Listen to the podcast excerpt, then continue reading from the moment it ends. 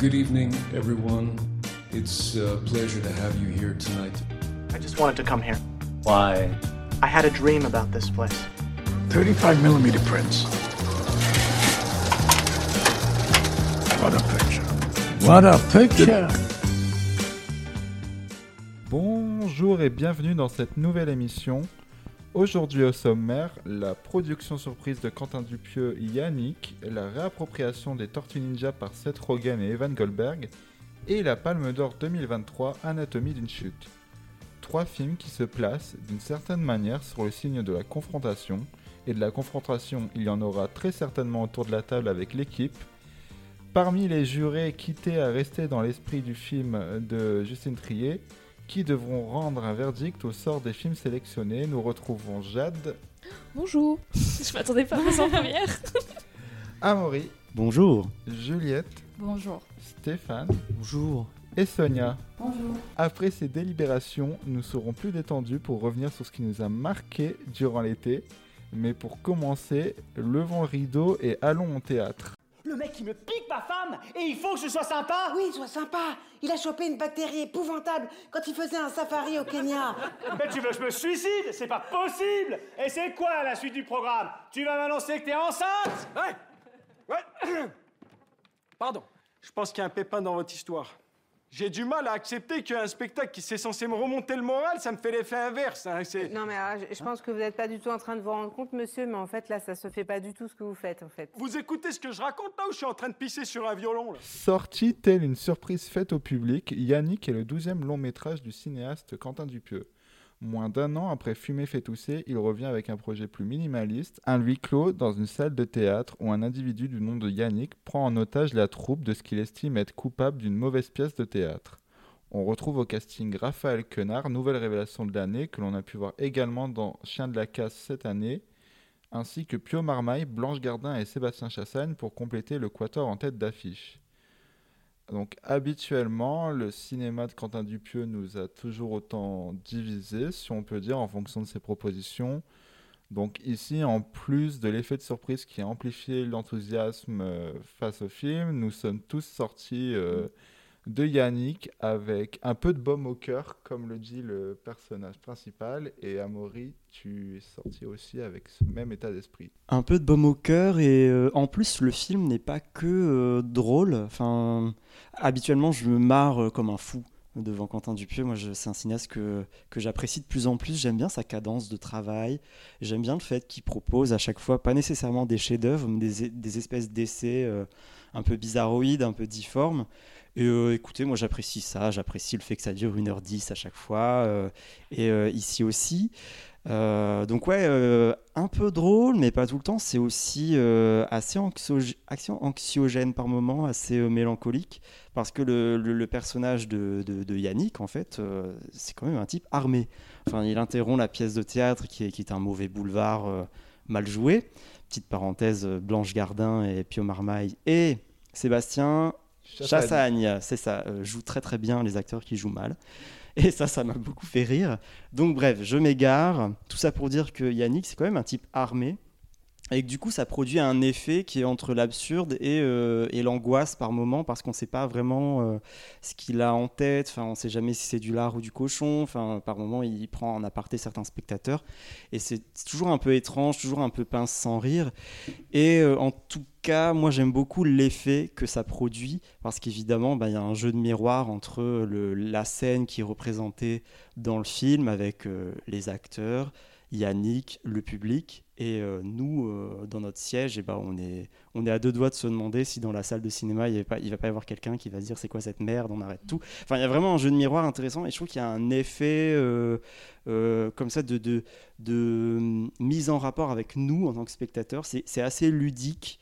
On est, on est presque acteur. Enfin, enfin, je peux pas vraiment dire acteur. On va, on va s'en mêler les pinceaux, mais on est, on est avec le public, quoi, dans le film. Il y a, quelque chose de, de l'ordre de, de la réunion en fait entre le réel et ce qui se passe à l'écran que je trouve intéressant euh, co- comme effet, quoi. Et du coup, ça m'a intéressé pendant 1h10.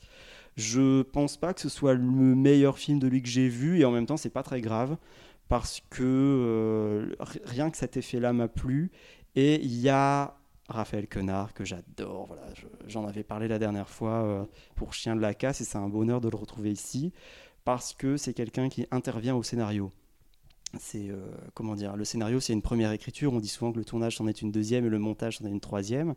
Raphaël Quenard, c'est vraiment quelqu'un qui intervient, qui apporte de sa personne parce que c'est quelqu'un qui est très euh, euh, très éloquent et qui a une manière de parler un peu bizarre, en remployant des, expressions un peu ringardes, etc. Il le réutilise ici et ça apporte vraiment une, une identité au film que je trouve intéressante. Voilà, je recommande. Stéphane, tu es du même avis? Ouais, moi j'ai beaucoup aimé Yannick. Euh, J'avais vraiment pas supporté Fumer fait tousser. Euh, J'avais été mitigé aussi avec Incroyable mais vrai. Je commençais à trouver qu'il se, caricaturait un peu lui-même, en plus de, euh, de sortir deux films par an et du coup d'avoir ce côté très je passe mon temps à filmer. À un moment, je me disais, mais en fait, il faudrait peut-être qu'il écrive un petit peu plus, qu'il qu'il passe plus de temps à bosser sur son film avant d'essayer d'en faire un autre. Et, euh, là, pour Yannick, euh, j'étais vraiment surpris. Moi, je, suis d'accord avec la plupart des choses que tu as dit. Du coup, j'aimerais rajouter déjà un truc que, que j'aimais chez j'aime chez Dupieux depuis le début de sa carrière, c'est qu'il me fait penser me fait penser à, à Blier. Euh, dans son euh, rapport à l'absurde, euh, toujours à, du coup à te mettre des, des grands acteurs qui euh, interprètent des trucs vraiment absurdes, que ce soit le palmacho avec une mouche géante ou Magimel avec une bite électronique, tu vois. Enfin, c'est vraiment, c'est vraiment, vraiment super. Et un autre truc que j'ai découvert chez lui sur le tard, c'est à partir de Haut Poste où je m'en suis vraiment rendu compte, c'est euh, du coup son rapport à Blier, mais aussi son rapport à Audiard. Euh, je trouve que Dupieux, il a un côté euh, vieux cinéma français des années 50-60 euh, parce que moi je recommande du coup en plus le documentaire Fumer fait penser de Charles Bosson qui est vraiment intéressant sur la carte de Dupieux et où on découvre en effet que Dupieux il écrit euh, ses dialogues comme, euh, comme des personnes parlent vraiment. C'est à dire qu'il n'y a pas de il y a pas de rajout des comédiens en fait. C'est il fait exactement comme Audiard oublié le faisait c'est à dire j'écris mon mes dialogues en me basant sur le, la manière de parler de, de mes comédiens Avec parfois des, des- des erreurs, en fait, des, des- façons de parler qui sont Oui. bah, incorrectes, mais c'est, enfin, je trouve aussi que c'est un super dialoguiste. Voilà, petite parenthèse. Et euh, du coup, ça c'est euh, ça c'est vraiment agréable. Il y a vraiment y a une il y a une musicalité dans les dialogues de Dupieux qui euh, qui font que euh, tu suis le truc avec énormément de plaisir. Et euh, tu vois aussi que c'est des acteurs qui se font plaisir. Moi, je pense qu'ils sont là aussi à cause des, des capacités d'écriture de, Dupieux. Moi, je je suis pas sûr que un, Pio Marmaille ou un, un Poulvord il débarque uniquement parce que ah, il est marrant lui. Non parce que il a l'air d'écrire pour des comédiens et il se prend la tête pour eux. Et ça, mine de rien, ça fait plaisir. C'est intéressant aussi en termes de mise en scène parce que le film est filmé en 4 tiers et ça rajoute du coup ce côté euh, film surprise parce que ça fait du coup euh, film en 4 tiers, donc filmé avec son téléphone. euh, un truc qu'il fait de toute façon puisqu'il filme avec, il filme avec un appareil photo depuis il a commencé avec Rubber donc il filmait assez, je sais plus c'était quel appareil c'était un 5D ouais donc et là, justement, ce, côté euh, 4 tiers, ça fait euh, vraiment euh, pris sur le vif euh, en cachette parce que euh, c'est un truc, comme c'est un truc qui n'arrive normalement jamais, il te. T'as pas l'impression que c'est. comment dire C'est toujours ce côté absurde de, de Dupieux et du coup il t'invite là-dedans, il te, il te met là-dedans, il t'ancre en fait dans le réel. C'est son film le plus réaliste finalement, alors qu'il a comme d'habitude un postulat absurde, même si c'est son postulat le moins absurde euh, de toute sa carrière. Et euh, ouais, du coup Quenard il est, euh, il est super, euh, Marmaille aussi, ils sont tous vraiment top. Et aussi, euh, moi je trouve que c'est son meilleur film depuis réalité pour un truc qui, euh, que je ne pensais pas qu'il était capable de faire, c'est euh, être euh, émouvant, touchant arriver à te faire ressentir des choses pour les personnages. Parce que déjà dans Steak ou dans, euh, dans Incroyable mais vrai, il y avait une certaine sensibilité qui se cachait derrière ces films. Euh, le personnage de Chabat, il est quand même assez triste dans euh, Incroyable mais vrai. Et euh, la relation d'amitié qu'il y a entre Ramsey et Eric dans Steak, pareil, il y a quelque chose d'assez touchant. Et là, il arrive vraiment à te... à, te marquer avec ce, personnage qui est Yannick, où, euh, à la fin, où tu as ce long plan fixe sur lui justement, et où euh, bah, d'un coup, en fait, tu te rends compte que tu es comme les spectateurs dans le théâtre, t'as, euh, tu t'es attaché à ce mec-là, en fait. Alors que justement, ça devrait pas être le cas, mais en fait, tu, tu te mets deux secondes à sa place, et tu te, tu dis bah Mais c'est peut-être extrême ce qu'il fait, mais en même temps est-ce qu'il a vraiment tort? On peut, on peut raconter, en fait, il vient, euh, Yannick vient au théâtre parce qu'il va pas très bien dans sa vie et qu'il a besoin de se changer les idées. Et du coup, il a mis, il raconte, il a mis une heure pour venir ici puisqu'il habite en banlieue. Un Donc il pensait, ah, voilà, et il pensait venir au théâtre pour se changer les idées et se détendre. Voilà, c'est Ouais. ça qui le rend touchant. Et euh, j'ai perdu le fil du coup. Mais euh, Tu disais que c'était touchant et Ouais, que, voilà, et, on euh, s'attachait à lui. Ouais, c'est ça, on est attaché à lui. Et euh, puis aussi, j'aime bien parce que Du- Dupieux, du coup, il règle un peu son compte parce que c'est un mec qui peut pas blairer le théâtre. Donc, du coup, c'est un peu marrant. euh, Moi non que- plus. Hein? Tu- Moi non plus. Toi non plus? Euh, donc il règle son compte avec ça, il règle son compte aussi avec l'ego des acteurs, mine de rien, hein, parce que le comportement de Marmaille, euh, même si, encore une fois, c'est ça qui est génial, c'est que euh, tous les personnages dans ce film, ils ont, un- ils ont tous un côté un peu, un peu négatif, et en même temps, tu, à un moment, tu t'intéresses à ce qu'ils ont à l'intérieur d'eux, tu te rends compte que, ah ok, il y a quand même, c'est plus compliqué que ça. C'est- Marmaille, c'est un peu un con, mais en fait, après, tu te rends compte, tu dis, Ah, je, je- je vois un petit peu. C'est pas bien, mais je, je vois. On va écouter maintenant l'avis de Sonia. Alors euh, oui, donc moi c'est un film que j'ai beaucoup aimé. Je, suis, euh, je vous rejoins tous les deux sur ce que vous venez de dire. Euh, déjà sur le, le fait qu'on se retrouve avec le public, d'abord par la gêne, et petit à petit, c'est ça que je trouve bien dans, dans cette direction d'acteur et dans cette, euh, cette écriture, c'est qu'on n'a pas, et ça aurait pu être très facile de le faire, euh, des caricatures euh, jusqu'au dernier plan. C'est-à-dire que c'est graduel, on s'attache très enfin, en tout cas moi je me suis attachée très vite à Yannick et on s'en rend compte quand à un moment je sais pas si je peux spoiler Euh, passez le film, pas si vous n'avez pas vu Yannick, courez voir le film et après vous pourrez re- retourner dans ce passage. je vais être vague mais à un moment il y a un, il y a un changement de pouvoir enfin il y a un c'est Ouais. plus Yannick qui a l'arme il faut que je spoil en fait et c'est- Pio Marmaille est incroyable là-dedans c'est qu'il se retrouve avec l'arme Euh, et Pio Marmaille, qui est censé être euh, donc, euh, le personnage de l'acteur euh, qui vient de se faire interrompre, qui est quand même raisonnable, qui essaie de, de raisonner Yannick, devient plus flippant pour le spectateur et pour moi, donc pour le spectateur dans la scène et pour moi, que Yannick. Quand Yannick récupère l'arme, on est presque soulagé. Mhm. Et Tout on ne s'est pas rendu compte quand c'est arrivé, quand est-ce qu'on s'est attaché à Yannick, quand est-ce qu'on lui a fait confiance. Surtout qu'il le dit, hein, euh, il récupère l'arme et il dit tout est sous contrôle, j'ai l'arme. Et c'est pour ça qu'il y a un rire dans la salle à ce moment-là, parce qu'on le ressent. On, on ressent que. Et, euh, et ce que j'aime beaucoup avec, euh, avec ce film-là, et, le travail, euh, et le travail fait sur ce film-là, c'est que, comme dans tous les arts, euh, quand, on est, euh, quand on maîtrise vraiment ce qu'on fait, une œuvre très simple, qui paraît très simple, mais très maîtrisée, c'est très très difficile à faire. C'est extrêmement difficile. Ça aurait pu être de la caricature, ça aurait pu être très grossier sur la classe sociale. Mm. Euh, et ça n'était pas, malgré quelques personnages caricaturaux, comme le vieux bourgeois euh, au bout de la salle. euh, et on comprend chaque personnage, on comprend. euh, et c'est c'est très bien fait, c'est c'est très drôle et je, je le conseille énormément. Juliette, toi aussi, tu as été conquis par euh, le nouveau film de Quentin Dupieux.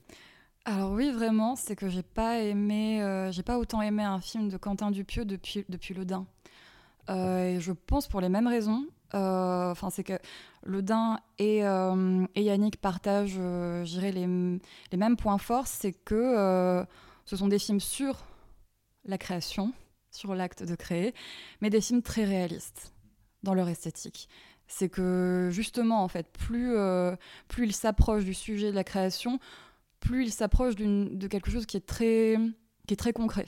C'est qu'on n'a jamais vu, on n'a jamais vu une salle de théâtre comme ça. C'est que je repense hein, à ce que Stéphane a dit sur euh, euh, les plans en, en, en, en quatre tiers. J'ai eu le 4-3 dans la tête. Euh, mais les plans en 4 tiers, pour ceux qui, regardent, qui ont regardé du théâtre à la télévision, en fait, c'est le plan, c'est l'ancien plan de la télévision et c'est le plan de, au théâtre ce soir. Et c'est donc les, au théâtre ce soir, euh, c'était une émission qui est rediffusée à la télévision euh, pour des millions de gens euh, des, des pièces absolument nulles, enfin ce genre de pièces-là, hein, des- des- du théâtre de boulevard, euh, vraiment, mais qui, mais qui, enfin il n'empêche, réunissait beaucoup de gens. Et sauf que bon, on, on ne voyait pas la, la salle de théâtre de cette façon-là, on ne la voyait pas sous tous ses angles. Euh, en plus, bon, euh, ça restait du théâtre filmé, donc avec des coupures, tous les moments de gêne. On ne voyait jamais les acteurs jouer. On n'avait jamais cette distance-là. On voyait des personnages, mais on ne voyait jamais euh, l'acte. Et c'est vraiment ce que j'ai aimé dans ce film, c'est qu'il a décidé de filmer l'acte de créer de façon très concrète, avec, avec cette... Enfin, moi, j'ai explosé de rire en voyant arriver la, la, la, la photocopieuse, l'imprimante, qui est incroyable. Et, euh, et aussi, euh, c'est aussi étonnant parce que c'est aussi un film très théorique. Et c'est là, c'est quand même le, truc un peu, un peu sophistiqué qu'il y a dans ce film, dans ce film qui pourtant est très populaire, c'est que c'est quand même un film théorique sur euh, les rapports de pouvoir entre la scène, donc la fiction, et le public.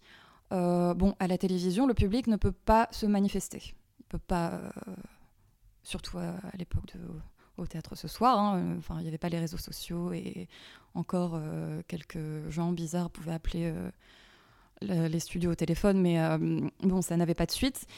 Et, voilà, et c'est un film qui montre que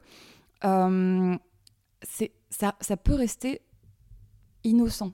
Enfin, ça peut rester, il n'y a aucun danger. En fait, que, ça reste que de la fiction. Le, le public a le droit, en fait, de se manifester de ce point de vue-là, alors que euh, là, je, vais devoir euh, dévoiler la fin du film. Alors que bon, euh, on s'imagine bien que si Yannick a une arme sur scène, c'est que c'est qu'à un moment ou à un autre, les forces de l'ordre arriveront à la fin. Bon, ce pouvoir-là ne peut pas être contesté aussi facilement que ça, en fait. C'est-à-dire qu'on peut contester, on peut dire euh, à des acteurs que ce qu'ils font c'est nul, on peut dire à un metteur en scène que ce qu'il fait c'est absolument mauvais. On peut, ça- reste, euh, ça reste, ça reste sans danger. Ça reste, ça reste futile, mais c'est ça qui est beau en fait, la fiction. Alors que, euh, alors que c'est quand même un film qui nous montre que il existe des vraies formes de pouvoir, un vrai théâtre social dans lequel on peut pas, on peut pas aussi bien se défendre. Et, et voilà, je trouve que c'est un, un très beau film populaire, concret sur l'acte de créer, et en plus qui, qui est pas, euh, enfin, qui, qui dit quand même quelque chose, enfin, qui, qui, qui a un propos politique, je trouve. Bah, en fait, ce que tu, ce que tu veux dire, c'est que euh, dans ce film, on propose la possibilité de pouvoir contester ce qui se passe dans un théâtre, alors que dans la réalité, la bienséance nous l'empêche de, de le faire. C'est ça, mais c'est qu'une convention. Hein. Enfin, je veux dire, euh, la, disposition d'une salle, enfin, ce qu'on connaît du théâtre, euh, c'est juste une convention qui nous dit bon, ben, euh, asseyez-vous, restez passif et ne dites rien. Ne vous affirmez pas. Bon, si vous n'avez pas passé un bon moment, ça c'est votre problème, mais ben, voilà, vous n'avez pas, à- pas à interrompre une pièce de théâtre. Ça reste une convention. C'est- aussi bête que ça. Hum, mais, euh, mais voilà, quand je parlais de, de, ce petit léger, encore une fois, ça reste subtil, euh, de ce petit discours politique, c'est que euh, c'est quand même, il y a des petites, des petites références à Emmanuel Macron et Brigitte Macron quand le raid arrive à la fin. C'est pas pour rien, ça reste, ça reste aussi une. Enfin, quand on voit le raid arriver, ils se mettent en scène, ils préparent leur arrivée. Je veux dire, euh, pour un film dans un film de 1h07, il prend le temps de filmer euh, le raid qui se met en place, qui, euh, voilà, qui donne des rôles à chacun. Bon, bah, toi, tu prendras cette porte-là, toi, tu tireras en premier, toi, tu iras à droite, à gauche. Ça reste un théâtre comme un autre. Mais celui-là, on ne peut pas le contester aussi facilement. Puis aussi cette idée intéressante que c'est un théâtre à moitié vide. C'est quand même, mine de rien. Et, euh, et aussi le fait que euh, ça, ça te parle aussi euh, d'une certaine façon de. c'est pas parce que c'est des classes populaires qu'on doit forcément lancer de la soupe et qu'ils se rendent pas compte que c'est de la soupe.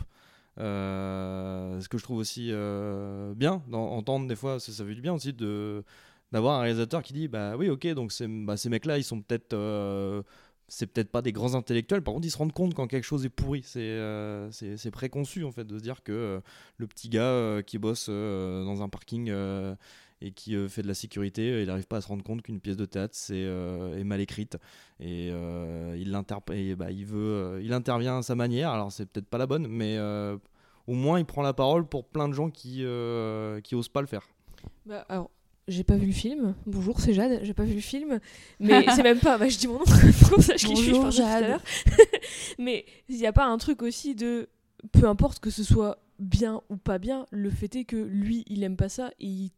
il- ça le fait pas rire, il ressent pas ce qu'il doit ressentir. Mhm. Donc en fait, c'est même pas une question de euh, est-ce qu'on donnerait pas des choses bien écrites et bien, entre guillemets, parce que c'est subjectif, à des gens de- d'une classe plus populaire et pas juste enfin je, je me suis perdue dans ma phrase je sais plus ce que je voulais dire mais c'est même pas une, c'est, c'est pas une question de qualité c'est plus une question de il a aussi le droit de ressentir des choses de qui le font rire et tout et je sais plus où j'allais mon cerveau il est mort mon cerveau est Pas du décédé. tout. mais tu vois ce que- vous voyez ce que je veux dire? Mais c'est ça, mais je pense pas que ce soit un film. Enfin, je pense pas que le propos de, de Quentin Dupieux, c'est de dire seulement euh, regardez, c'est de la soupe.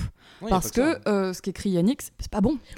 C'est un film sur la participation du public. Et ça. là, en fait, c'est quand même. c'est quand bien même propose- c'est pas bien il a quand même le droit d'aimer quelque chose même si toi tu trouves que c'est pas bien et là en l'occurrence il aime pas le truc il a le droit de le dire aussi Mais plus que Ouais, c'est pas le seul, ça. euh, façon, pas enfin, vu dans la salle, ils sont tous. euh, Il y a très peu de rire hein, dans la salle. hein, euh, fait- il, il parle pour tout le monde parce que tout le monde pense que c'est pourri. Ouais. D'ailleurs, à un moment, il fait un tour de, il fait un tour de salle et il demande à tout le monde Mais vous, vous avez trouvé ça bien vous? Bon, pff. Ils sont tous d'accord avec lui en plus. C'est pour ça dans les codes hein, d'interrompre. euh, Bien sûr. Il casse les codes, c'est l'événement du film. Lui, lui, en tout cas, ce qu'il dit Dupieux, c'est que en interview, il, il voulait montrer euh, euh, le, le théâtre comme prise d'otage ou le cinéma comme prise d'otage. Bon, c'est c'est assez littéralement représenté dans le film, mais c'est intéressant en fait pour, pour lui. En fait, oui, c'est une prise d'otage. euh, parce que les- la bienséance sociale veut que nous nous taisions pendant la séance de cinéma ou pendant la séance de théâtre. Euh, si c'est formidable, tant mieux, et si c'est nul à chier, euh, tant pis, quoi. On a qu'à Ça me prendre fait sur soi. penser aux, aux séances de films, euh, beaucoup des, des films d'action, des films d'animé, d'animation, des films Bollywood ou quoi, où c'est vraiment c'est quand les gens ils kiffent, ils crient, ils applaudissent et tout, et il y a plein de gens qui vont prendre ça de haut, qui vont le mépriser en mode non mais ils se tiennent pas bien et tout, alors que juste ils, expriment ce qu'ils ressentent en fait, les gens. Alors certes, y quand même, enfin c'est dans un lieu avec d'autres gens. Donc je peux comprendre le truc de ouais mais il y a peut-être tout le monde n'a pas forcément envie d'entendre ça. Mais au final euh, qui a décidé de ça en fait? En même temps, Pourquoi c'est des événements qui sont populaires et fédérateurs, donc tu peux Voilà. pas C'est comme un match de foot. question le fait que les gars. Bah voilà, quand ça. tu vas à un match de foot tout le monde crie et applaudit ça fait chier tout le monde autour de toi mais tout le monde le fait quand même On passe son temps à se plaindre que les salles de ciné sont désertes depuis euh, quelques on années. part dans un donc, débat euh, mais oui je suis d'accord Non mais, oui, oui. mais du coup là, du coup râler sur euh, sur Bah, les gens du qui mépris, vont au euh, ciné, social, qui quoi, prennent du grand plaisir à y aller, bah on va pas, on va on va aller sur les gens qui vont voir euh, des films de grand public en disant que c'est pas du vrai cinéma Hmm, pardon C'est pour ça. j'ai euh, pas vu de film C'est pour ça que je vais conclure là-dessus. C'est moins un film sur euh, la qualité du théâtre, pour savoir si le théâtre est bon ou pas, que sur la participation du public. Que le public peut participer à l'acte euh, créateur et même, même sans écrire, juste en donnant son avis, en montrant euh, ses réactions. euh, on dit souvent qu'une fois que t'as fini ton film ton œuvre ou quoi après bah elle appartient au public en fait c'est ça Et on va maintenant quitter le théâtre parisien pour aller vers les égouts de New York. Génial L'image du film. Balance la en hauteur En hauteur Calme-toi, Balance, reste balance. tranquille. Allez, allez, allez On la refait avec des shurikens, les gars Eh Pourquoi on prend une pastèque qui a pile la tête de ma tête Arrête de parler, tu me déconcentres Tout va bien, détends-toi Il va mourir.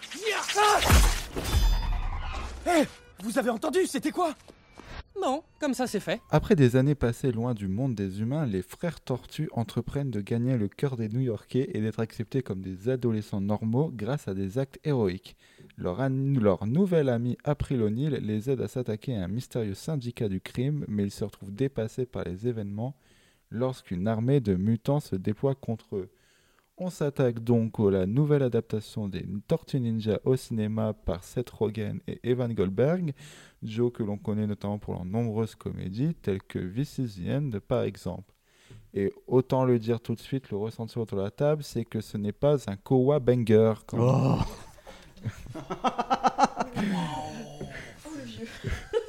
Ah, du coup, t'as l'image du film, quoi. T'essaies d'avoir l'air cool. Mais là, le jeu de mots était mieux que le reste du film. Alors, Victor, qu'est-ce que t'en penses? Euh, ben, moi, ça n'a pas, ça n'a pas marché sur moi, cette adaptation des Tortues Ninja. Je vais être euh, assez bref parce que je n'ai... En fait, pour moi, c'était un peu l'équivalent du même Internet euh, avec euh, Jared Furty Rock, où on voit Steve Buscemi, casquette à l'envers, avec un skateboard dans un lycée et qui essaye d'avoir l'air euh, jeune et de s'infiltrer euh, dans un lycée. Euh, Ça marcherait voit- sur moi. on, on voit que c'est on voit le côté flagrant de, du déguisement de je veux être jeune, je veux absolument paraître jeune pour parler euh, veux être jeune, si tu veux dire. Pour les jeunes, c'est oui, c'est ça. Euh, C'est-à-dire que euh, en fait, les tortues, elles sont jeunes. Donc forcément, elles sont jeunes, elles font des trucs de jeunes. Donc c'est-à-dire... C'est euh, des ados, C'est des ados, mais le film, je, je pense que c'est un peu prendre les publics jeunes de haut de penser qu'il va être intéressé uniquement si on montre que qu'ils ont les mêmes références, les mêmes références très communes. C'est un peu comme si tu avais les tortues, euh, parce qu'on en parlait tout à l'heure, mais euh, c'est un peu comme si les tortues disaient euh, quoi couper. Euh, pendant, moi, j'en rêve. pendant, Je le fais immédiatement, ce film, pendant si une vous heure et demie du film, quoi. Qui disait aux méchants quoi couper. Shredder, quoi couper. Mais euh, là, c'est ça. Toujours autant. Littéralement, le, la manière dont ils vont se débarrasser du méchant, le plan est annoncé juste parce que la plus nerd des tortues dit Eh, vous savez quoi? Vous vous souvenez des, de l'attaque des titans? Bah, Vous savez comment ils font pour euh, détruire les titans? Bah, On va faire pareil. Et c'est littéralement ça pendant H24 dans le film. Euh, c'est qu'on fait des montages internet avec Splinter qui. euh, J'ai une qui- question, Oui. parce que moi j'ai pas regardé euh, les séries originelles, les films originels et tout, genre c'était pas, euh, pas mon époque, pas mon délire. Mais est-ce que du coup à cette époque-là aussi ils avaient des rêves de jeunes de leur époque? Non, euh, j'ai fait de l'exploration et j'ai regardé le film des années 90 avec les costumes tout moches, un peu, enfin, Ouais. enfin, vraiment années 90. D'investigation.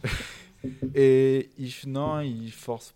C'est très codé dans l'époque. C'est vraiment une capsule temporelle des années 90. Raphaël euh, va voir Critters, je crois. il va voir Critters, il va voir Critters qui est distribué également par la New Line et il sort de la salle en disant euh, non mais c'est vraiment nul ce film et euh, ça s'arrête là c'est juste une petite vanne qui lance comme ça et euh, le reste c'est vraiment un film premier degré qui est un peu rigolo pour les enfants qui est un peu sérieux pour euh, un public ado euh, ça s'arrête là ça reste très premier degré mais très fun. Là c'est vraiment un film qui euh, s'efforce à montrer euh, que c'est cool que c'est rigolo que c'est fait par Seth Rogen et Evan Goldberg. Donc euh, on a une scène avec April O'Neil qui vomit et qui devient virale parce que elle vomit en direct Après c'est très américain l'humour vomi, pipi, caca Donc, aussi, de manière générale. C'est vrai qu'en France, on est beaucoup plus raffiné. Bah oui. Les comédies françaises le montrent vraiment. hein, Ah bah que- oui. Non mais je veux dire dans beaucoup de comédies américaines t'as euh, des blagues sur le pipi, t'as des blagues sur le caca, t'as des blagues sur le vomi. Et oh, oh, on respecte Adam Sandler, oui. 20 ans de carrière, monsieur. Non mais bon après moi je... Et donc voilà, bon, voilà ce que c'est c'est dommage hein, parce que vraiment faire un film, les films Tortue Ninja sont pas forcément des films mauvais, même ceux de Michael Bay, enfin produits par Michael Bay, je les trouve plutôt sympas. Ils sont vraiment sans être des chefs-d'œuvre, sans être des des bons films entre guillemets, ils sont quand même euh, très respectueux de l'univers, mais dans, dans le la plus une question de tonalité. Mm. Là, on Vraiment, j'ai vraiment l'impression de voir un dessin animé qui prend euh, son public un peu pour des abrutis et c'est moi ça m'a vraiment ennuyé. Enfin, je ça reste bien animé. Oui. Euh, on a une nette influence sur les euh, sur Spider-Verse en tout cas. Il y a quelques idées de mise en scène, de montage, dont notamment une qui est revendiquée, comme il me, semble, comme inspirée par la scène du couloir dans All Boy, génial. euh, qui, est, qui est plutôt bien. Mhm. Mais sauf que c'est des petits fragments de deux minutes à chaque fois. On n'a pas le temps. Le film veut se montrer tellement cool aussi dans son rythme qui est hyper actif, qui est très rapide. C'est un peu comme si on te euh, t'agitait les clés pour euh, que tu restes captif euh, à chaque instant. Sauf que t'as pas le temps C'est c'est les d'apprécier. TikTok avec Subway Surfer en bas. Que Ah tu ouais. restes attentif. T'as pas le temps d'apprécier vraiment les enjeux qui sont même touchants en fait. Enfin, t'aimes bien les, j'aime bien les Mhm. personnages des tortues dans le film. J'aime bien le personnage d'April. Euh, ce qu'ils font de Splinter, bon, euh, voilà quoi. C'est Jackie Chan. C'est- Oui, c'est Jackie Chan. J'ai j'ai attendu la fin du film, je me suis fait, Putain, mais c'est qui Splinter Ah oui, parce- mais- D'ailleurs, euh, et euh, Ice Cube fait une mouche, voilà. Ouais, On en c'est vrai. Ice Cube fait une mouche aussi. Et voilà, mais on... je vais arrêter de faire le grand-père du Moped Show là parce que. Parce qu'Amaury a un tout autre avis. Bah oui, moi je vais les défendre, les tortues. Alors bon, écoutez. Euh... Bah oui, non, mais elles sont mignonnes comme tout. En plus, on les découvre toutes bébés dans une flaque de, dans la flaque euh, nu- nucléaire là qui les transforme. appelle en- ça du la Voilà, ils disent le, le fluide dans le film. voilà. Ils, a- ils adorent dire le fluide et pas la substance parce que fluide ça fait plus cool. Alors bon, écoutez, euh, que, que le film ou pas essaye d'être cool, je crois que je m'en fous en fait. Et je pense que le public qui va voir euh, Tortue Ninja s'en fout en fait que oui, c'est des vieux qui essayent de plaire aux ados, donc tu mets des références d'ados. C'est des ados les tortues, donc euh, on s'en fout. Voilà, ils ont des références d'ados, c'est comme ça. euh. Alors oui, par moment, euh, c'est un peu abusé. Moi, j'ai en mémoire une scène où les méchants arrivent et euh, t'as euh, limite le, le- méchant, euh, bah, la, la mouche là, la mouche mutante qui est limite en train de faire Yo les mecs, ça va, cool, machin. Enfin, c'est à la limite de ça, quoi, la limite du ridicule où ils font, ouais, voilà, à, deux doigts en VF, puisque je l'ai vu en VF, de dire quoi couper, effectivement, j'y ai presque cru. Mais passer ça, c'est pas très grave. Enfin, vraiment, si. si s'il fallait euh, dénoncer euh, tous les films pour ados qui essayent de faire ados, euh, il y en aurait beaucoup à supprimer. Non, non, je trouve que c'était un divertissement assez honnête, assez classique dans le scénario. c'est surtout la forme qui m'a qui m'a plu et euh, ouais effectivement il y a un côté post Spider-Man et, je, trou- je trouve ça assez chouette que, que Spider-Man ait, ouvert la voie euh, à des euh, esthétiques d'animation un peu différentes, un peu plus innovantes parce que effectivement Pixar que j'adore a instauré euh, une esthétique avec des personnages qui ressemblent un peu à du chewing-gum, des trucs très fluides, très, très na- naturels, très photoréalistes, machin. Euh, là, euh, on a une esthétique qui est plus proche du, crayon et de la gouache. Enfin, c'est- très expressionniste. Je trouvais ça très très beau euh, et, en même temps un peu moche. Enfin, ça, cultive quand même un truc de mocheté. Enfin, les créatures sont assez vilaines et ça j'aime bien parce que ça apporte une espèce de, noirceur dans, un film un peu pour les enfants. Je trouve, le, film assez dark par moment dans son, er- dans son esthétique. Et en même temps, voilà, on est dans des pantoufles, voilà, on est dans un scénario très classique avec des gentils, des méchants. Ils sont mignons, ils sont touchants, euh, ils apprennent un peu ce que c'est que la vie, euh, voilà. Donc euh, moi, je, j'ai pas de quoi Avec le fluide. Avec le fluide, C'est un voilà. coming of et, age, hein. Mais c'est ça, oui, il y a un côté coming of age. Bon, cela dit, c'est c'est euh, c'est paraît-il- c'est paraît-il un, un premier euh, volet du, du- de d'autres. Ouais, il va y en avoir d'autres apparemment. Et le film s'arrête là où, où ça allait le plus m'intéresser, c'est qu'ils ils accèdent au lycée. Enfin, c'est c'est censé devenir leur leur but en fait à ces tortues, c'est d'être intégrés dans le monde les- des humains qui, qui les méprisent. Je te- ouais, c'est spoilé, je te poserai une question tout à l'heure. Ah d'accord. Et, euh, et voilà. Et en fait, leur but, c'est d'être euh, lycéens comme tout le monde, comme les humains. Et euh, y a- y a- oui, il y a une paral- il y a un, un para- une, oula, une parabole entre euh, le, le- le- le mépris, euh, voilà, les, les humains qui se tirent dans les pattes entre eux, le racisme, les trucs comme ça, parce que tu as les rejetés de la société, patati patata. Le méchant veut supprimer tous les humains parce qu'il en a marre de, l'exploitation. Des... Oui, voilà, c'est ça. euh, c'est- grosso modo ça, mais, mais très soft. hein, c'est un très soft. Mais bon, j'ai bien aimé, et, euh, mais quand même, je, je suis curieux de voir euh, ce que ce sera les scènes de pure teen movie au lycée avec les Tortues Ninja qui se font embêter euh, par des grosses brutes et qui essayent de draguer. euh, Ouais, enfin, qui va vouloir embêter les tortues ninja? C'est les tortues ninja. On ne sait jamais si elles vomissent et qu'elles sont filmées, elles peuvent finir hein. en même. Alors, Ouais, ça mais- un camarade de classe boutonné, là, lui aussi il découvre les fluides et tout ça. Et Ouais. puis, bah, c'est parti. Ah, et aussi j'étais hyper euh, curieux, de, enfin hyper euh, surpris de voir euh, Trent Reznor et Atticus Ross à la BO, que j'adore. Et voilà, c'était chouette de les avoir, en plus de toutes les refs euh, hip-hop années 90 qui étaient assez cool. Donc il est temps maintenant de passer au dernier film de cette sélection et pas des moindres puisqu'il s'agit du nouveau film de Justine Trier récompensé par la Palme d'Or, Anatomie d'une chute. Tu m'as dit que t'avais entendu tes parents, maman, t'es sorti de la maison, c'est ça? En fait, j'entendais pas vraiment les mots, j'avais que des bouts de voix, mais ça Ah faisait. oui, mais non, enfin, si t'avais pas les mots, du coup, tu peux pas savoir si c'était une dispute ou pas. Enfin, je sais, je sais ce que j'ai entendu. So, as you know, the autopsy report is uh, inconclusive about the cause of death. Stop. I did not kill him.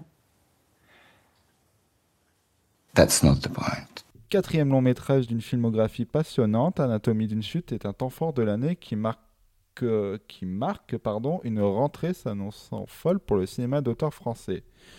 On retrouve au casting la toujours aussi extraordinaire Sandra Hüller, révélée par Tony Erdmann en 2016 et qu'on verra chez Jonathan Glazer prochainement. Le cinéaste Samuel Théis est également inclus aux côtés d'Antoine Reynars et ainsi que Soit Larlo. Donc on va tout de suite évacuer les jeux de mots pourris liés au cadre procédural du film. Il est temps maintenant de juger le film. Qui veut faire sa plaidoirie en premier? Et je sens que Juliette a envie de la faire. Alors je vais essayer de me défendre Oh. avant de défendre le film. Objection. Objection. Euh, oui, j'ai vraiment, vraiment, vraiment beaucoup aimé le, le film. En particulier, je, pense que la partie la plus, la plus forte du film, c'est le premier tiers. Et en particulier la première scène, euh, la première chute, qui n'est pas la, la chute d'un corps, mais d'une balle. Qui, qui, enfin, la chute d'une balle du haut des escaliers, c'est vraiment la meilleure, euh, la meilleure façon d'ouvrir un film. La meilleure façon de- d'introduire un dispositif euh, de mise en scène. C'est de voir, bon, on ne sait pas qui a lancé cette balle. On sait que celui qui est censé l'attraper, ça serait le chien, normalement. Donc ça introduit plein de choses, qu'il y a un chien dans cette, euh, dans cette maison, qu'une chute arrivera, euh, qu'une chute sera répétée, et qu'au fond, on n'aura accès que, que- qu'à l'impact, et pas au lancer. Et vraiment, euh, et ce, dispositif-là euh, se répète dans tout le film et, euh, et varie. Et, et une amie m'a fait remarquer que dans le générique de fin, Justine Trier alors fait beaucoup de re- remerciements dont Marina Foïs, mais aussi Racine et Deleuze, ce qui est quand même Et Françoise Sagan. Françoise Sagan. Et le truc de, Racine, pour les nuls, c'est que, euh, que tout ce qui est violent fait est représenté en dehors de la scène. Et qu'au fond, on n'a accès qu'à la parole. C'est-à-dire que toutes euh, les accusations euh, qu'il peut y avoir dans, dans les pièces de Racine ben, tiennent sur quelque... Enfin, on n'a pas la réponse dans les pièces de Racine. Il y a, une part de doute dans toutes ces pièces-là. Et, et c'est pour ça que c'est un film qui, en même temps, qui est très. euh, quelque chose de très, très moderne, très moderniste dans son, dans son parti pris, hein, de, ne jamais, euh, de ne jamais dévoiler la vérité, mais en, même temps très classique parce que c'est un film qui va valoriser la parole. Euh, et surtout, aussi, ce que je trouve très émouvant, parce que dans ce genre de film, dans ce genre de film, en fait, on pourrait avoir un- une conclusion très pessimiste. Bon, ben, parce qu'on n'a pas accès à la vérité, euh, on n'a pas un accès direct à la vérité, euh, euh, tout sera un mensonge. Voilà, et on, ça serait un petit peu. Enfin, ça pourrait être très pessimiste. Et ce que je trouve très beau dans ce film, c'est qu'au fond, tout ce qui est censé, tout ce qui est censé être à charge, donc tout, tout ce qui est preuve, tout ce qui est trace, tout ce qui est archive, euh, donc à chaque fois que euh, on reproduit euh, la scène du crime, toutes ces choses-là en fait qui sont censées être à charge vont servir à la mère et au fils. Euh, on leur, va tout ça va leur servir à, renaître, à refaire l'expérience de toutes ces traces-là. C'est tout un processus mémoriel. De. En fait, c'est assez triste, hein, mais c'est la, mort du père, c'est aussi, c'est aussi peut-être la mort d'une ancienne vie euh, qui, n'était pas une vraie, une vraie vie, qui était une vie euh, très frustrante, 30, euh, 30, très, très frustrante. Pleine, pleine de non-dits, pleine de violence.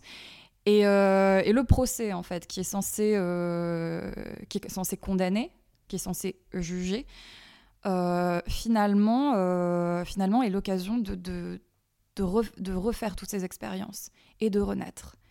Et, euh, et pour- rien pour ça, je trouve ça, je trouve ça très beau et très intelligent. Et, euh, et je pense qu'on a, ça fait très, enfin, on n'a jamais vu de film de procès comme ça. Donc, euh, Et j'appelle maintenant Jade à la barre pour faire part de son Oh. avis sur le film. je suis d'accord 100% avec tout ce que tu dis. Je trouve que c'est un film extrêmement intelligent, extrêmement bien écrit, extrêmement bien réalisé, bien joué. Euh, Il y a un- une part euh, énorme laissée au son et au, au- à tout le sound design et tout dans la diégèse et dans, enfin, dans la, mise en scène du film. Et je veux rebondir sur ce que tu as dit, ça m'a fait penser à deux choses. Le truc par rapport aux souvenirs. Euh, Est-ce que c'est spoilé de dire ça Mais il y a tout un truc de euh, est-ce que nos souvenirs sont vraiment la réalité? Est-ce que, est que les gens savent de ce qu'on a pu leur dire sur nos souvenirs est vraiment la réalité? Enfin, il y a vraiment un truc de.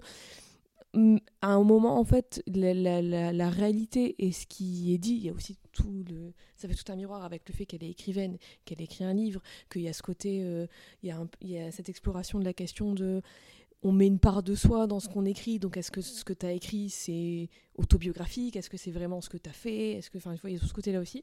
Mais donc, le truc des souvenirs, c'est. Il y a tout un truc avec euh, le, le fils de. J'ai oublié son prénom. Ah, Sandra. Non, l'actrice principale. Sandra Le prénom. Elle a repris le son personnage. Sandra. Ouais, elle a pris son vrai nom Sandra. Ah, s'appelle c'est bien. Sandra. Pour moi, c'est encore, en- encore plus d'interprétation à faire là.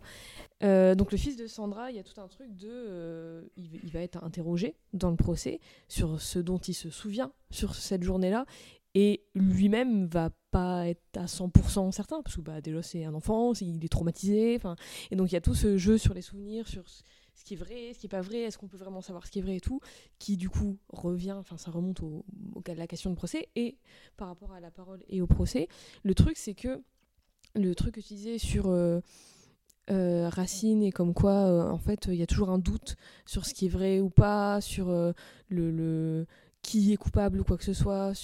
En fait, c'est même pas le sujet du film et c'est même plus le sujet du procès. C'est même plus un procès pour juger si c'est un meurtre ou un accident ou un suicide.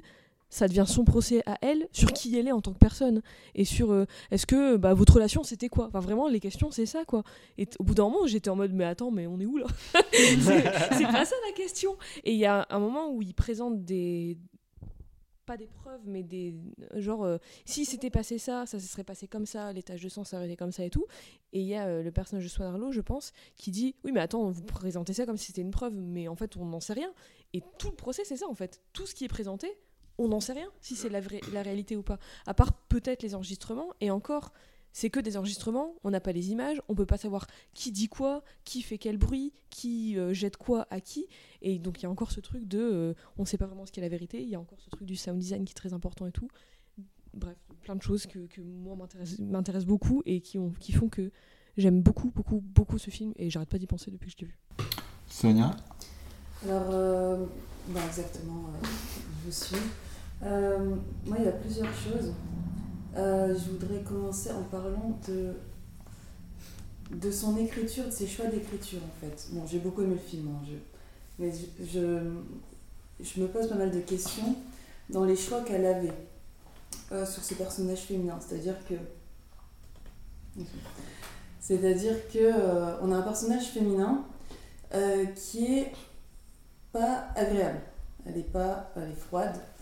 Et euh, je pense sincèrement que le but de Justine Tré dans ce film, c'est de nous montrer qu'elle est coupable de ça dans les yeux de la cour, dans les yeux Ouais. euh, personnages Des autour autres, d'elle. ça. Et c'est aussi, bon, grâce aussi à l'ambiguïté euh, des faits, elle, euh, elle nous pousse à nous poser la question, effectivement, de sa culpabilité sur, bah, sur ce qui se passe. Je ne sais pas jusqu'où. voilà. Euh, je pense qu'elle veut surtout, au-delà d'un film sur un couple déséquilibré, sur euh, un homme. euh, pour moi, ça c'est le prétexte et c'est très bien, c'est très très bien, c'est- c'est très riche. sur un homme qui est, qui est euh, castré, qui échoue là où elle réussit, qui lui reproche, qui la rend coupable de euh, ses, ses échecs. Donc, euh, encore une fois, elle est coupable de quelque chose d'un coup. Euh, elle ne peut pas, elle ne pouvait pas la rendre complètement euh, monstrueuse dans les faits. C'est-à-dire que si, je spoil un peu, mais pas vraiment, mais on garde ce doute, et c'est important qu'on garde ce doute, euh, sinon on était piégé. J'ai l'impression que on était piégé dans l'écriture de ce personnage féminin en 2023. C'est-à-dire que là, euh, on nous montre, elle ne pouvait pas aller jusqu'au jus- jusqu'au au- au film de procès où il y avait la réponse à la fin, où tout le monde était satisfait. Mm. Il y avait la réponse satisfaisante, je le savais. Il y avait quelque chose qui clochait. Non, elle est coupable de sa froideur.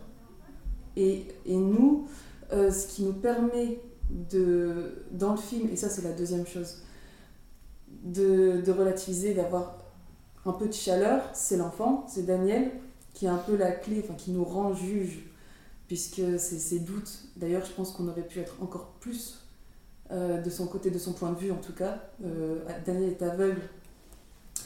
Et déjà dans la mise en scène, il y a tout le procédé euh, du son, le- le- l'homme, le, mari, je sais plus son nom, très présent par le son, par euh, l'absence de son, c'est soit l'image, soit le son en général. Mm. Mais l'enfant, c'est vraiment pour moi la clé de ce film. C'est-à-dire que. euh, J'ai envie de parler aussi du, du dernier plan. Mais. euh, parce que pour moi, c'est un, un dernier plan inévitable, je vais pas le décrire. Et ça peut paraître un peu grossier comme métaphore, puisqu'on a fait deux fois dans le film hein, une substitution entre le chien et le mari. Mais, euh, mais euh, cet enfant, c'est. Sans cet enfant, j'aurais vu ça comme un essai, une sorte de manifeste. Comment écrire un personnage féminin en 2023 Sans cet enfant. Est-ce que je peux revenir juste sur l'enfant? Euh, On a beaucoup de gens ont comparé cet enfant-là à l'enfant du Shining. Et alors, j'aime beaucoup hein, Shining, mais Shining ne dit absolument rien d'intéressant sur les enfants.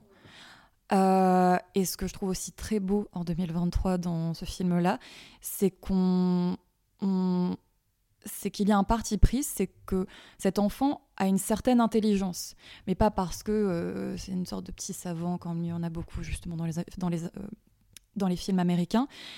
C'est un enfant qui va chercher, chercher comme un enfant qui, va, qui va faire sa propre enquête euh, en faisant des erreurs, en faisant des bêtises d'enfant. C'est un film qui prend le parti de l'intelligence de l'enfant. Et, et ça, c'est. Enfin, euh, les enfants ont toujours été euh, un peu. euh, un peu dévalués comme, comme les femmes. Les femmes et les enfants, souvent, c'est dans le même paquet. Et là... Ah, oui, les femmes et les enfants d'abord. hein. Forcément. Et, et là, voilà, enfin, c'est pour ça- je, je pense qu'il y a des petites références comme ça, euh, avec, son, avec le petit pull rouge de l'enfant et sa, petite coupe au bol. Je pense qu'il y a des références, mais c'est pour, bien nous montrer, ah, vous pensez à Shining? Non, euh, il ne reçoit pas une sorte de signal surnaturel. euh, Il y a des plans qui. Alors, il y a des plans qui donnent. Enfin, pas l'impression qu'il a des, des, des visions. c'est pas Danny de Shining, hein, il passe sur son petit vélo. Mais par exemple, il y a des effets de montage où.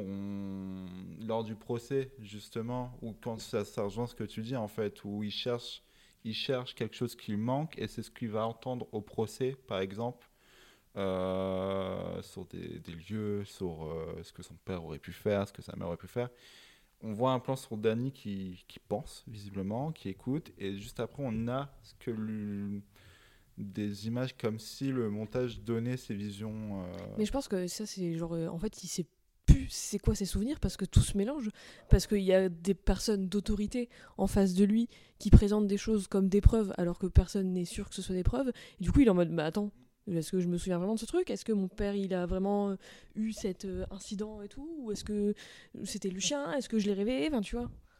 Mais justement, cet enfant en sait plus parce qu'il en sait moins. C'est pas comme euh, le petit de Shining, c'est que il, il en sait plus parce qu'il fait la démarche des. Enfin, il essaye de savoir. Il, euh, c'est son, c'est son propre choix, c'est son libre arbitre. C'est qu'il l'essaye, c'est son expérience à lui. C'est pas quelque chose qui lui tombe euh, du ciel. euh. Il y a quelque chose un petit peu euh, de, de légèrement religieux. Là encore, on pense au dernier plan du film avec euh, ce tableau presque. Enfin, c'est c'est presque une représentation de la grâce, vraiment. Mais j'ai pas envie de, de Ouais. dévoiler. Et je, non, j'ai pas envie de gâcher à, à qui que ce soit euh, le dernier plan du film parce que ça, ça vaut le coup. Mais, euh, mais c'est un enfant qui. T'en souviens pas Euh, mais, mais voilà, c'est- un enfant qui. qui je, je pense que c'est toutes ces références-là à Shining servent à, à appâter un lecteur, un lecteur, un, un spectateur qui s'y connaît un peu, un spectateur de Cannes en plus, voilà, qui, qui se dit ah c'est bien, c'est Kubrick. Voilà, c'est pour euh, l'appâter un peu et pour lui montrer autre chose. Voilà. Bah, surtout que, euh, Justine, il me semble que euh, ça avait été montré sur Twitter quand justement tous les spectateurs canois, les journalistes ont fait la comparaison à Shining pour euh, toutes, les, toutes les allusions, enfin par rapport au gamin, mais aussi au fait que c'est un écrivain dans une maison dans la neige. Euh, sauf que justement, Justine Ria apparemment n'aime pas Shining. Elle adore Kubrick, mais Shining, c'est pas le film qu'elle trouve le plus intéressant. euh, Bah, elle l'a rendu plus sa intéressant pour moi. J'aime beaucoup euh, le film Shining aussi, mais je le trouve. bah, après, c'est dans les thèmes et tout, ça me touche beaucoup plus, ça m'intéresse beaucoup plus. Ce qui raconté, tout, toutes les choses qui sont racontées dans Anatomie d'une chute, plutôt que ce qui est raconté dans Shining. Parce que dans Shining, oui, c'est bon. Shining, c'est surtout la mise en scène, en fait. Oui, c'est voilà, c'est ça. surtout un truc esthétique. Enfin, pour ma part, hein, moi, je vois pareil, ça non, comme mais ça. je suis d'accord. C'est un livre photo. Hein. Shining, c'est un, Non, mais vraiment, c'est un.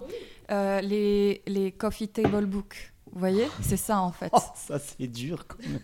Non, j'adore. Moi, j'adore les, les- les livres qu'on met sur sa table basse. Moi, j'adore ça. Je voudrais, Ouais. j'en- voudrais plein. J'ai pas les moyens d'en acheter plein, mais je- je- je- voilà, je, je trouve ça très beau. Mais, euh, mais c'est ça, Shining. C'est bon, bah, je vais vous montrer de très belles, de très belles photos.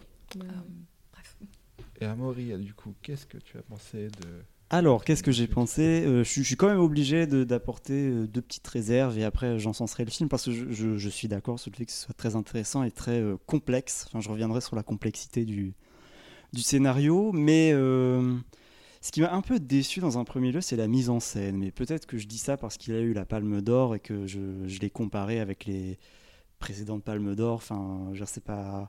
Pour moi, visuellement, c'est pas du niveau de Sans filtre ou Parasite. Ou... Enfin, je dis ça parce que c'est les récentes, hein, mais euh, voilà.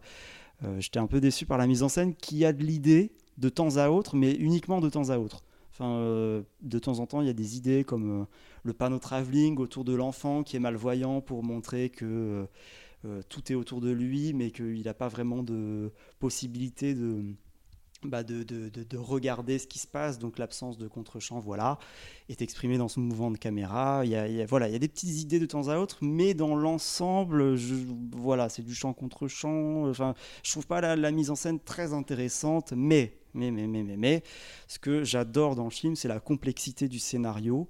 Donc on part sur une idée très simple, papa est tombé, papa est mort, qu'est-ce qui s'est passé? Est-ce que c'est un accident? Est-ce qu'il s'est suicidé? Ou est-ce que c'est la mère qui l'a tué? Et à partir de là, euh, et, et passer euh, effectivement une première 20 minutes, demi-heure un peu, un peu longue, on arrive dans le procès, et une fois qu'il y a ce procès, on découvre en fait toute la complexité de cette histoire. C'est ça, c'est tout est dans le titre, Anatomie d'une chute. Euh, c'est une euh, dissection en fait de tout ce qui s'est passé et on se rend compte petit à petit que il y a beaucoup d'éléments qui peuvent nous amener à croire que elle est une meurtrière et beaucoup d'éléments qui peuvent nous amener, nous amener à croire que lui était suicidaire. Euh, et la chute qu'on analyse, c'est pas seulement que au sens propre, c'est aussi la chute d'un couple. C'est un couple dysfonctionnel, on l'a dit. Il y a une question d'égalité en fait entre les deux qui n'est pas, euh, en tout cas, qui ne satisfait pas euh, le père. Il y a euh, il y a le fait que ce soit deux écrivains, il y a le fait qu'ils se mettent en concurrence malgré eux, il y a le, le- rapport à la langue. Au, début, c'était une de mes réserves aussi. Je, pendant longtemps dans le film, je- je croyais que, que le choix de Sandra Hüller était surtout un, un caprice de, de, de cinéaste parce qu'elle l'aimait beaucoup et qu'elle voulait Sandra Hüller. Et ça donne en fait ce, ce côté cacophonique à la langue. Enfin, il y a des dialogues en français, des dialogues en anglais. Je ne comprenais pas vraiment quel intérêt ça avait. Ça me sortait du film plus qu'autre chose, mais c'est justifié euh, dans une scène euh, qui, est, qui est pour moi la grande scène du film, qui est euh, la dispute de couple. Moi, je trouve que moi, je trouve que c'est très intéressant aussi par rapport au fait que bah, du coup, il y a, il y, a une, il y a une barrière en fait entre ce qu'elle dit et ce qui est compris, encore une fois. Et il y a même un moment où elle va. euh, hum, elle peut pas parler sa anglais, qui n'est même pas sa langue natale d'ailleurs. C'est même pas sa, elle la parle jamais sa langue natale. Elle est allemande. Elle est allemande, ouais. Elle peut pas parler anglais et en fait elle arrive pas à se faire comprendre en parlant français et du coup elle demande si elle Mm. peut parler en anglais parce qu'elle arrive pas à se faire comprendre autrement. Ouais. Ou Mais alors ça, parce qu'ils euh, interprètent comme ils veulent bien l'interpréter. Ouais, on. Enfin, en tout cas, on apprend. C'est intéressant, hein, le- la question de la langue, mais pour Mm. moi, on l'apprend quand même assez tard dans le film, et ça m'a laissé quand même sur cette impression de Ah, c'est un peu cacophonique, c'est un peu gratuit ces changements de langue. Bon, finalement, on apprend qu'ils se sont rencontrés, elle est allemande, il est français, ils ont vécu en Angleterre, et ensuite ils sont revenus en France, et toute la question, c'est euh, en quelle langue on parle à notre fils. Ouais, oui. Et il y a un déséquilibre parce que euh, on parle en français au gamin, donc le père parle sa langue natale et euh, la mère Mhm. voit ça comme une forme d'injustice. Mhm. Bref, je m'étends pas là-dessus, mais en tout cas, ça montre une des grandes complexités de ce couple, de cette affaire, de cette analyse. Et en plus, c'est pas une histoire vraie, hein, c'est un truc qui a complètement été écrit. Et euh, je trouve ça très impressionnant à, à voir, enfin, Mm. déployer cette histoire déployer cette affaire, déployer ses faits, ses preuves, ses joutes verbales. Je trouvais ça hyper intéressant. Moi, j'étais vraiment en train de dénouer l'affaire. Enfin, j'étais vraiment très très impliqué euh, dans le procès. Et en plus, on voit, euh, ouais, t'en parlais tout à l'heure, tout, tout le cirque en fait qu'il y a autour. On se rend compte qu'à force de disséquer, à force d'analyser tous ces trucs-là, ça en devient presque absurde parce qu'on Mm. finit par euh, foirefouiller tout et n'importe quoi dans la vie de cette femme. Ça m'a un peu rappelé euh, Amber Heard et Johnny Depp en fait, euh, tu vois. Et, euh, et on en fait presque une sorcière en fait de cette femme. Oui, c'est ça, c'est son procès à elle en Et- fait. Oui, oui. Et tout ce qui- en- au final, tout ce qui lui reproché, c'est globalement D'être infidèle. d'être une. Oui, voilà, c'est ça. Et enfin, globalement, c'est beaucoup de ressorts sexistes qui ressortent. en Oui, fait. oui, oui. Sur euh, Et- ah, en fait, vous êtes bisexuel. Ah bah tiens. euh, Oui, voilà, Ce serait ça. pas une preuve dans le procès, ça. Allez hop, elle a tué son mari pour ça. Et, et ça, ça participe du cirque euh, juridique qu'il y a Ouais. tout autour de ça. Et il y a aussi des, des trucs vraiment très, très terre à terre que j'aime bien dans le film, Mm. c'est les reconstitutions. Ils sont là en train d'analyser ah, la trace de sang qu'on a retrouvée sur le cabanon à bois euh, fait 4 cm, la chute s'est passée. Enfin, tu vois, il y a des trucs très précis, très absurdes parce qu'il n'y a aucune preuve. Donc, ils élaborent des, des scénarios de, chute. Il y, a, il y a un plan que je trouve assez euh, euh, tr- très froid et très étonnant dans le film où on voit euh, un mannequin tomber sur, euh, Ouais. sur le cabanon. C'est euh, hyper, euh, hyper glacial ouais. comme, euh, comme truc et, et en même temps tu te rends compte de, ouais, de jusque où ça va les reconstitutions. Ils prennent des caméscopes, ils demandent au fils de se déplacer de tel endroit à Oui, tel endroit. absurde. On lui dit est-ce que tu te souvenais de qu'est-ce qui se disait là-haut, quel scotch tu avais touché, machin. C'est extrêmement précis, c'est extrêmement laborieux et ça participe de la complexité du film. Et en plus, ce que j'aime bien, c'est que à la fin, il y a un verdict. Voilà, on spoilera pas, mais il y a un verdict. Sauf que ce verdict n'est pas euh, satisfaisant, comme vous l'avez dit. Et euh, du coup, le film euh, débouche sur un mystère. Et c'est ça que j'aime bien, c'est que il y a un verdict, il y a une vérité officielle qui est annoncée à la fin du film, mais euh, il, il en reste le. Enfin, ce qui reste avec nous quand on sort de la salle, c'est ce mystère de oui, cette vérité a été annoncée dans le procès, mais est-ce vraiment la vérité?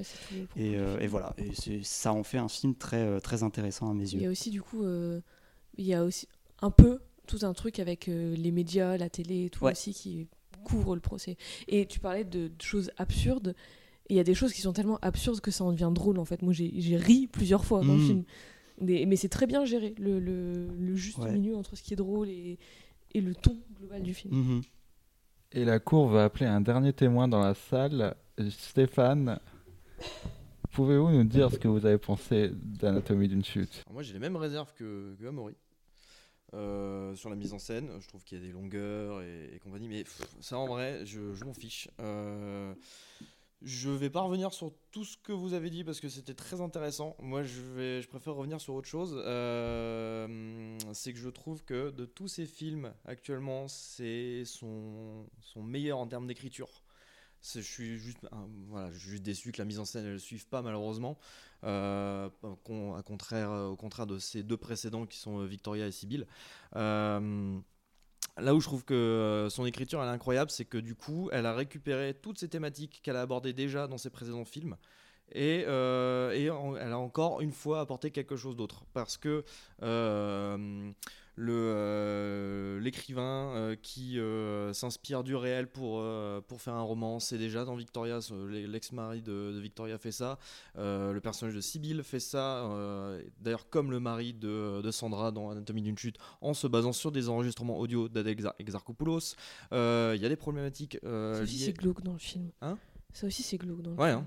Je sais pas, peut-être que tu as coupé parce que c'est peut-être spoilé, mais le fait qu'il enregistre sa vie avec elle. Après, elle dit qu'elle le sait, mais je trouve ça quand même bizarre d'enregistrer tous des moments de sa vie pour un projet obscur, on sait pas Ah, trop ce que c'est parce qu'il a pas trop euh, d'idées. euh, Justine Trier euh, a dit, euh, c'était bah, avant de, de recevoir la Palme d'Or, hein, que, que c'est quelque chose qu'elle faisait beaucoup. Ouais, hein. ouais, je l'ai entendu aussi. Ouais, mais bon, le, que, enfin, je sais pas, moi, je trouve- j'ai trouvé ça. Mais c'est malsain. mais, mais le fait qu'elle le dit, du coup, ça rejoint aussi euh, donc une autre thématique récurrente chez, chez Trier, du coup, c'est euh, le, cette, euh, ce parallèle entre le réel et la fiction, et qu'est-ce que tu apportes du réel dans la fiction, Mm. et euh, du coup, qu'est-ce qui, euh, qu'est-ce qui est réel, qu'est-ce qui ne l'est pas. Mhm. Euh, aussi les problématiques de la sexualité au travers du couple, parce Mm. que dans Victoria, euh, le personnage de Virginia Fira est une femme qui est euh, malheureuse sexuellement. Euh, le personnage de Sibyl, et puis aussi Victoria, elle aussi, euh, elle ressort d'une euh, dans, dans son passé, elle était, euh, elle avait une certaine dépendance au sexe et on l'accuse justement de ça. On lui, on, on lui met face, euh, on lui dit que c'est quelque chose de mal. Euh, le personnage de Sibyl qui euh, a des relations sexuelles avec euh, le euh, le compagnon de euh, bah, du, du coup de Sandra euh, donc c'est- pardon c'est quoi son nom de famille? Je, je- Hüller. Sandra Hüller. donc euh, avec le personnage de Sandra Hüller a des relations sexuelles avec son mari euh, pour essayer de combler aussi un manque affectif qu'elle a avec son ex tout, tout, tout, tout ça, et surtout le, un des thèmes centraux du, euh, du cinéma de Justine Trier, qui est le, euh, le poids sur les épaules d'une femme dans la société, euh, qui est un poids qui est pris par différentes façons. Il y a le poids des enfants, parce que les enfants, ils ont toujours un rôle crucial dans le cinéma de Trier, et c'est la première fois d'ailleurs que dans un de ses films, l'enfant est, est actif. Moi, je trouve que la plupart du temps, dans ces, dans ces films, il est passif parce que c'est un poids sur ces femmes qui sont, du coup, euh, pour citer Almodovar, euh, au bord de la crise de nerfs. Euh, parce que bah, c'est ça, de toute façon. hein, c'est des femmes qui, chaque fois, sont au bord du craquage parce qu'elles ne sont pas épanouies. Et, euh, et au lieu de les faire passer pour des petites victimes euh, qui seraient du coup filmées par le regard d'un homme là c'est une femme qui le filme Mhm. donc du coup on a le regard d'une femme qui Mhm. met euh, qui du coup ne montre qu'en fait euh, bah, ce ne sont pas des victimes Mhm. et qu'elles essayent de s'émanciper de ça justement elles essaient de se sortir de cette condition féminine qui leur est, qui leur est lourde ce qui fait que dans Anatomie d'une chute c'est le procès d'une femme qu'on fait Oui, ouais. C'est pas le procès d'une meurtrière c'est Mhm. pas pour rien d'ailleurs que dans ce film toutes les femmes à chaque fois qu'elles sont interrogées on leur parle négativement euh, oui. suffit de voir euh, donc, mais même euh, à elle, on, on- tout ce qu'elle dit, alors qu'elle est sous serment, tu vois, enfin, elle est censée dire la vérité, avec la vérité, machin. Tout ce qu'elle dit, le mec, pas son avocat à elle, mais l'autre, du coup, va. la... enfin, après, c'est son métier aussi, tu vois, de faire de, de, de plaider en sa faveur à lui. Mais tout ce qu'elle dit, il va la prendre de haut, il va dire Hum, Vous êtes sûr de ça? Enfin, tu vois, en fait, tout est contre elle parce que parce que c'est une meuf et on met, on met tout contre elle. Mais bien sûr, mais il attaque aussi l'étudiante euh, Oui, qui est là au début oui, du film. C'est euh, constamment les, euh, les femmes et les personnes qui osent défendre Ouais. les, les femmes dans ce film sont, euh, Ouais. sont maltraitées, que ce soit donc Daniel, que ce soit l'avocat de, de Sandra. Et, et tout ça fait que euh, je trouve que c'était un film vraiment qui a été parfois difficile à regarder parce que euh, tu tu te mets vraiment à la place de ces personnes. Parce que moi du coup moi j'ai pas réussi à la voir comme quelqu'un de froid. J'étais trop occupé à être empathique envers ce qu'elle vivait Mm. euh, pour euh, voir un, un- Bah, l'un quelqu'un n'empêche pas l'autre, hein. L'un L'un n'empêche pas l'autre. mais du coup moi, tu vois dès le début en fait avec ce- avec cette musique de euh, donc, euh, comment elle s'appelle? PIMP. Ouais, PIMP, voilà, qui, qui passe en boucle au début et c'est c'est ins- c'est insupportable. Oui, c'est tu, insupportable. tu te mets à sa place et en plus, en plus, vraiment le son il est ultra fort à ce moment-là. Ouais. Enfin moi, en tout cas dans la salle, euh, le son il était très fort donc t'avais qu'une note, c'était que ça s'arrête. Mhm. Et euh, Mais euh, j'ai vraiment été euh, surpris. Moi, j'ai découvert euh, le cinéma de Justine Trier euh, cette semaine euh, pour du coup voir Anatomie d'une chute. C'était vraiment. C'était un- courageux. Hein, euh. Bah non, moi, je, moi, Ah je, bon. moi, je suis vraiment tombé amoureux euh, d'un cinéma là. Euh, j'ai très très hâte de voir ce qu'elle va faire par la suite. Euh, Je serais curieux de savoir ce que ce que Harari il a il a mis dans, dans le scénar parce que clairement je vois. Enfin c'est c'est 100% euh, son film à elle. Donc je pense qu'il a dû l'aider vite fait peut-être pour resserrer des trucs, mais sinon le- ça reste un film de, de Trier à 100%. Euh, est-ce que j'ai autre chose à dire auquel j'aurais peut-être pas pensé Ouais, pareil, j'ai même pas capté, moi, j'ai même pas pensé à Shining une seule seconde. C'est- Bah, moi, sais, après, moi quand j'étais vraiment en fait, trop pris dans, m'en a dans parlé, l'histoire. j'étais en mode, ah ouais, ok. je viens de découvrir, tu vois, j'avais pas pensé à Shining avant que tu euh, avant que t'en parles. Mais c'est vrai que maintenant, tu, tu le dis, tu vois les liens euh, qui se font. Mais en fait, j'ai l'impression que ça a dit tout ce que ça aurait pu dire Shining. et que ça n'a pas dit. Par rapport à l'enfant, je veux dire. Ouais, mais c'est pas le même sujet. Enfin, Oui, bon, après, mais bon. pas, on va pas, on va pas parler de Shining non plus. C'est- Mais euh, Oui, oui, voilà, c'est pas le pas sujet. euh, de ce film. Mais, Mais, moi, euh, euh, j'aime beaucoup le personnage de Sandra. Ah, j'aime énormément. Mais pas forcément elle, la personne, mais le personnage, je l'aime beaucoup, beaucoup. J'aime beaucoup comment il est écrit. J'aime beaucoup avoir des personnages féminins qui sont, entre énormes guillemets, détestables, qui sont perçus comme détestables. Mm. Et de voir pourquoi on l'aperçoit comme détestable, pourquoi tout le monde dit. Pourquoi Pourquoi Enfin, pourquoi? C'est ça ma question. Pourquoi on déteste si facilement les femmes Il y a une scène, Répondez-moi. il y a une scène où justement il lui dit pendant la dispute tu souris même pas. Mais oui Mais, Mais- elle est pas mais- immédiatement oh, détestable. Dans Mais la tout- première scène du film, qui est une, c'est une scène de séduction, mais pas, elle essaye pas. Ça sert Oui, pas juste. c'est un C'est peu- pas juste pour séduire euh, une étudiante, c'est aussi pour séduire le public. Elle sourit, elle est chaleureuse, elle est, enfin, elle est pas du tout détestable dans la première Non, mais je suis du d'accord. film. Moi, je la est- trouve pas détestable. Mais ça va être un personnage qui va être désigné comme euh, une anti-héroïne, machin chouette et tout. Alors que pourquoi, en fait? Hmm Et Elle a aucun, aucune caractéristique. C'est juste qu'elle elle est pas souriante. Oui, amen, merci, en fait. C'est tout. Et moi, j'adore ces personnages. Mais il y a quand même le doute. Oui, voilà, en fait. euh, bah, elle le- est- ce truc, il y a quand même ce truc de c'est possible qu'elle l'ait tué. Voilà, c'est juste ça. Enfin, Oui, mais moi j'aime que bien. ce soit pas répondu, c'est Oui. aussi un truc euh, que c'est aussi un truc qui va lui être reproché d'une certaine manière que bah en fait on n'a pas la réponse donc on va continuer à douter de toi donc tu vas continuer à être la méchante quand bien même on ne sait pas. Mais parce que dès le début, elle est condamnée de toute façon. C'est- Oui, enfin, bah dès oui. le début, tu sais que c'est terminé C'est- terminé, bah Qu'importe oui. l'issue du procès, c'est Oui. terminé parce qu'elle sera vue comme toujours comme étant soit celle qui a tué, soit celle qui a pillé en plus. Ouais.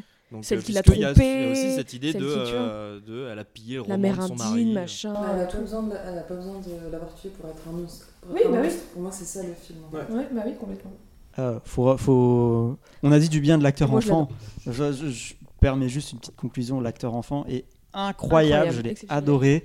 Et j'adore le chien. C'est un très très beau chien. Je trouve qu'il passe. des petites valves de décompression il- pendant le Ouais, film. il passe Euh, super bien à l'écran. Donc un bravo le chien.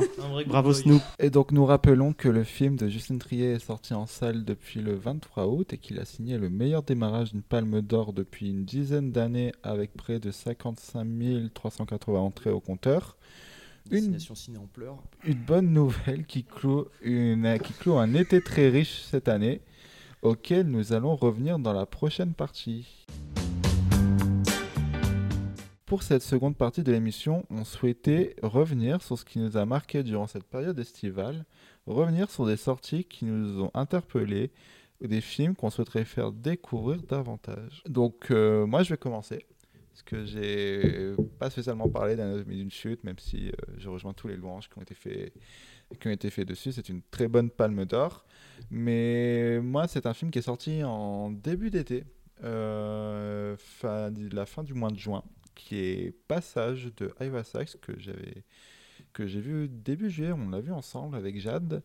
Euh, c'est le nouveau film d'Ira Sachs, qui est un cinéaste très réputé dans le cinéma indépendant américain, qui, moi d'habitude, c'est un cinéma qui a toujours tendance à me paraître euh, trop chargé dans sa, dans sa dramaturgie, euh, au point de me paraître euh, assez vide émotionnellement et même esthétiquement, qui est dans une mise en scène qui est souvent très naturaliste. Euh, donc, euh, malgré des scènes que je peux percevoir comme très fortes et qui me marquent dans des films comme par exemple Brooklyn Village ou euh, Love is Strange, je me suis jamais réellement senti investi malgré les sujets politiques qui sont passionnants dans les films que j'ai pu voir de ce cinéaste. On parle notamment de la gentrification, euh, on parle également de l'homophobie. Mais ça, il y a toujours euh, un truc j'ai toujours senti une distance, malgré euh, la qualité de son scénario que je vois, malgré la qualité euh, de ses comédiens. Ils s'entourent souvent d'un très bon casting, mais ça il y a toujours eu une barrière. Et en fait, depuis plusieurs, quelques années, depuis Frank, qui est une production qui est internationale, qu'il a tourné au Portugal avec Isabelle Huppert et Brendan Gleeson notamment. Euh, il y a une dimension qui est plus humaine, qui m'a apparu à son cinéma beaucoup plus éloignée de la thèse des sentiments. Euh, euh, cette nouvelle dimension m'a apparu et m'a vraiment sauté aux yeux et peut-être que je devrais revoir ces films qui m'ont bloqué avec l'âge qui est en plus une nouvelle dimension qui apparaît avec un sens du drame assez poignant et du coup il sort Passage qui est euh, alors pour résumer Passage c'est un film qui est tourné euh, c'est une production internationale également qui est tourné dans le dans un Paris très contemporain. Euh, on suit Thomas, qui est un jeune réalisateur qui est incarné par une autre des nouvelles coqueluches du cinéma européen avec Sandra Hüller, qui est Franz, Rogo- Franz Rogowski, euh, qui joue un cinéaste qui est sur le point de terminer son prochain film, qui est en cours de montage. Et il vit avec son, compagnon, qui est joué par Ben Whishaw, et euh, l'excellent Ben Whishaw. euh, L'excellent, l'extraordinaire. euh, Paddington. et son quotidien va être un peu bouleversé, entre guillemets, même s'il y a quelque chose de très mécanique dans la manière dont il va agir, euh, lorsqu'il va faire la connaissance d'Agathe, qui est une institutrice, la institutrice qui est jouée par Adèle Exarchopoulos. Donc, euh, on va suivre euh, ce, comment euh, Thomas va, va sortir, va vouloir conquérir Agathe, tout en délaissant complètement et en poignardant dans le dos, si on peut dire, son, son qui est joué par Ben Whishaw. Euh, et mm, vu la structure dans laquelle le film est mené, on pourrait croire qu'il s'agit uniquement d'un mm, marivaudage en fait sentimental, donc euh, dans des beaux appartements parisiens. Ce qui est le cas, enfin c'est le cas, c'est vraiment on est dans des appartements qui sont beaux à tomber. Euh, c'est euh, le jeu de euh, j'ouvre cette porte et je me rends compte qu'il y a ça, qu'il se passe ça. Il y a un côté même pour si pour revenir un peu à Yannick, il y a un côté un peu euh, la pièce qu'on voit Yannick a au début. ouais, Un ciel côté mon mari. euh, Oui, C'est de boulevard, euh, tout, tout le placard et ton mari à moitié à poil dedans. Euh, c'est ça en fait, c'est que euh, il y a un côté à la limite vaudeville euh, qui euh, va porter vraiment un regard euh, assez euh, assez cruel et mais pourtant un peu léger aussi dans la manière dont il aborde les sujets. Parfois c'est drôle aussi. Euh, sourd pour parler en fait de la possessivité que peut avoir un créateur artistique euh, sans faire une thèse là-dessus, sans faire un film qui est trop théorique, qui est trop didactique sur le sujet. Ce sera seulement la scène d'ouverture où on le voit prendre vraiment le contrôle sur un pauvre figurant qui a pas marché au bon rythme qu'il voulait, euh, sur lequel il va s'acharner. Et en fait, on va juste assister, un peu comme dans un autre de mes films préférés de l'année qui est Tar, qui est sur euh, un artiste qui est persuadé d'avoir le contrôle sur tout dans sa vie, dans Sur sa tout le monde. création, sur tout le monde, donc y compris euh, les personnes avec qui il va partager euh, intimement sa vie.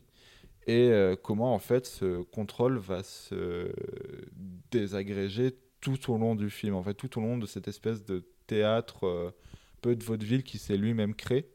Et euh, vraiment, c'est un, des, c'est vraiment un film qui m'a vraiment passionné, assez marqué cet été. Voilà mon coup de cœur de l'été. Et Stéphane, tu vas nous livrer le tien. Ouais, du coup, euh, au départ, j'ai cru que j'allais parler de Slam Dunk. euh, Putain, il a changé en cours de route. et, euh, mais en fait, euh, ah bah, alors, je vais quand même le dire, hein, Slam Dunk, euh, putain de film d'animation qui est sorti cette année. Pour moi, c'est euh, au-dessus de. euh, c'est un des meilleurs films de l'année sans problème. C'est le meilleur film d'animation de l'année jusqu'à ce que Hayao Miyazaki débarque. Donc, euh, et euh, c'est vachement bien, mangez-en. Euh, mais je préfère m'attarder sur euh, la saison 2 de The Bear. que euh, alors moi je m'étais mangé la saison 1 en plein dans la face l'année dernière. Joli choix de verbe. Ouais, que. T'as vu ça? Euh, Ça avait été incroyable comme découverte. Euh, je trouvais la série absolument incroyable en termes d'écriture, de mise en scène, de montage, de jeu. Euh, pour avoir bossé en restauration, j'avais aussi, j'ai eu aussi des flashbacks. Le- du le Vietnam. trauma que- Ouais, j'avais les hélicos régulièrement. Ah oui, c'est clair. ouais, on connaît ça. Euh, et j'ai un pote qui était cuistot, il a ressenti les mêmes choses que moi, donc comme quoi c'est pas euh, c'est pas anodin. C'est dire que du coup à quel point ils se sont ouais. bien renseignés pour bien te faire La ressentir. le ticket, le- Ouais, ouais. ce bruit horrible. Et du coup j'attendais avec énormément d'impatience et en même temps d'appréhension la saison 2 parce que euh, je me suis dit est-ce qu'ils en ont pas fait le tour? Est-ce que ça aurait pas dû être juste une mini-série d'une saison et, euh, et c'est parfait comme ça? Et puis là t'as la saison 2 qui débarque et là mais je me suis fait mais éclaté dans tous les sens. Euh, c'est euh, supérieur en tout point à la saison 1. Euh, un, un des trucs que j'aime déjà dans cette série, c'est euh, c'est Chicago. Euh, moi, j'adore euh, Chicago euh, à la télévision. film avec Richard Gere. Voilà. Ouais, bah, moi j'adore Chicago dans les visiteurs en Amérique, hein, si tu veux jouer à ça. Euh, Ah. Mais le film. Mais euh, donc la représentation de Chicago au cinéma ou à la télévision, que ce soit dans Urgence ou euh, dans Les Incorruptibles ou quoi, ça j'ai toujours aimé. Mais alors là, dans, euh, dans The Bear, ça, prend encore une autre dimension. C'est vraiment. Il y, a un vrai personnage qui se crée au travers de cette ville dans laquelle vont graviter du coup tous ces. Tous ces personnages qui ont tous des problématiques sur lesquelles on se penche beaucoup plus encore que dans la première saison, qui fait qu'on les, on les trouve encore plus touchants. Euh, notamment le personnage de Richie, qui, euh, qui tu, tu savais qu'il y avait une, il y avait une fragilité chez, chez ce, chez ce mec-là.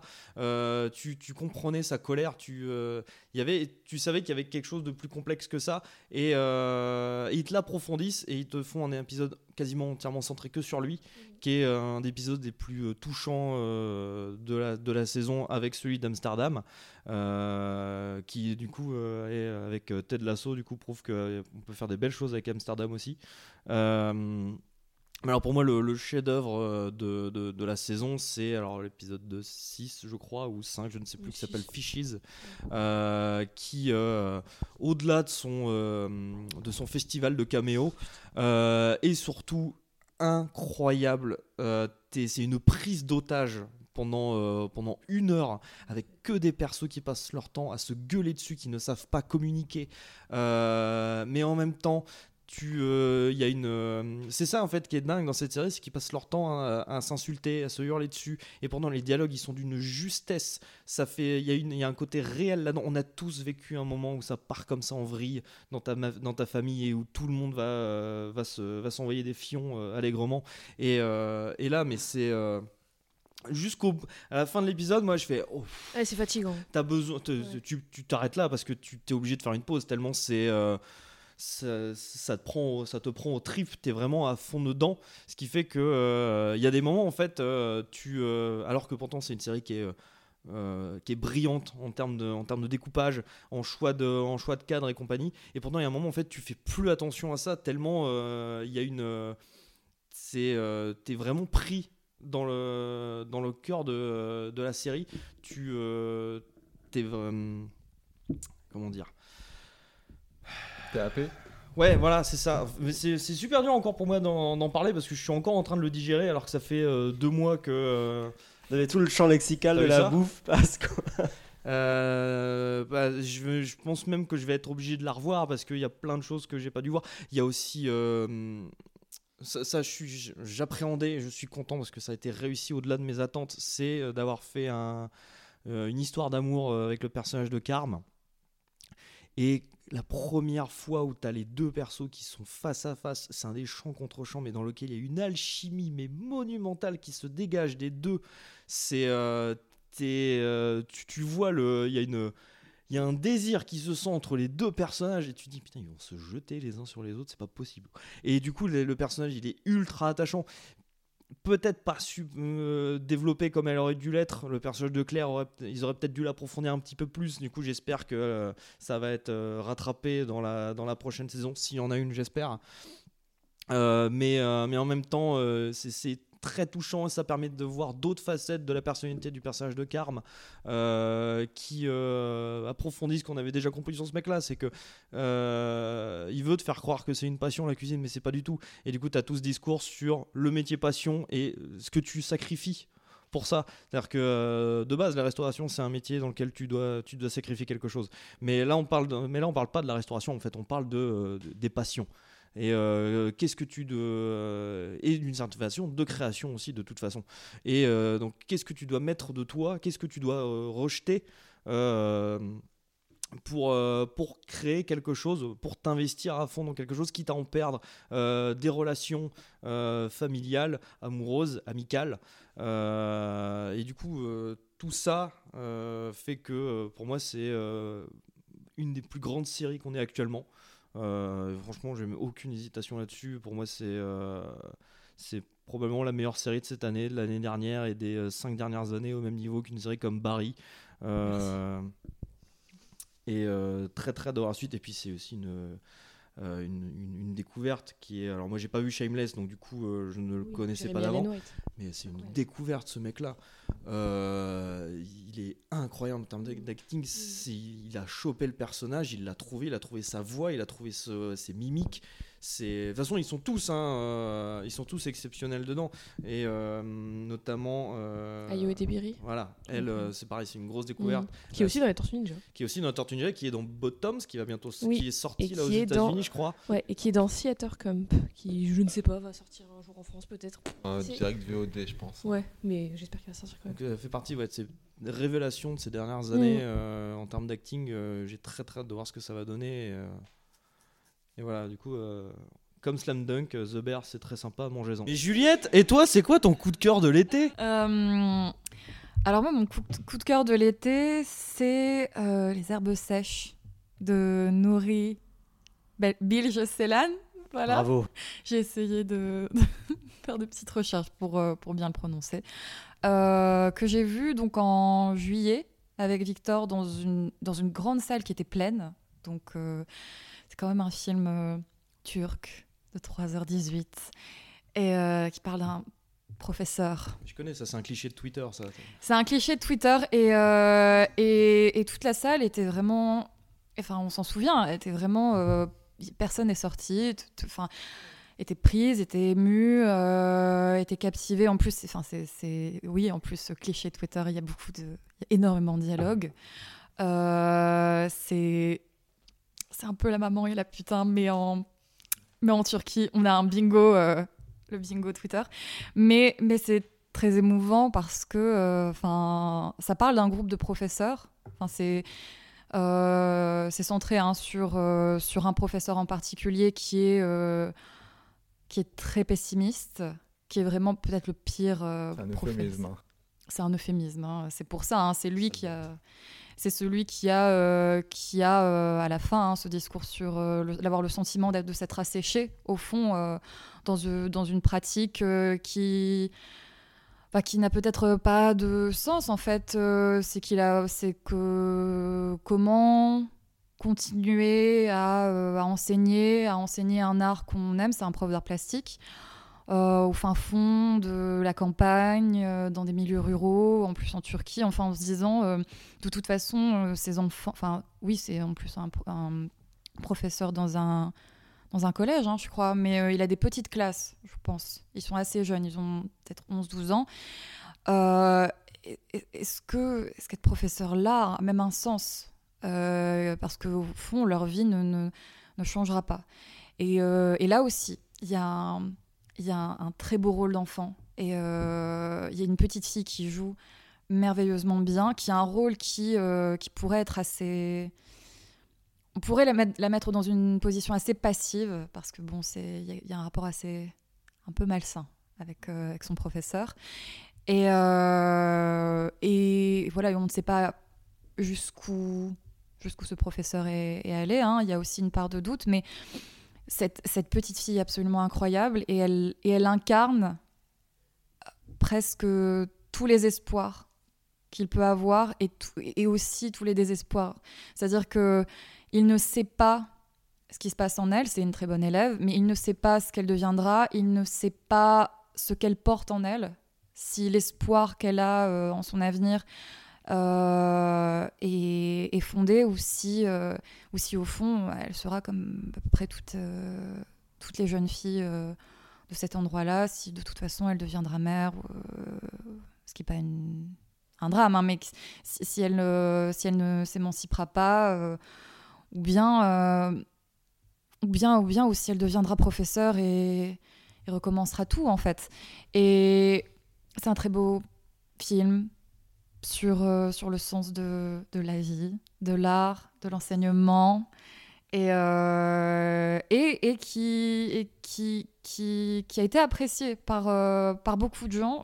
J'étais étonnée en entrant dans la salle. hein, je me suis dit, ah, parce qu'on on était peut-être un petit peu en retard, non? Non, on arrivait Pile au moment, moment où la séance commençait, Où la crois. séance commençait et je me suis dit, mais en plus c'était la plus grande salle du cinéma. Et je me suis dit, non mais pourquoi il y a autant de, il y a autant de monde?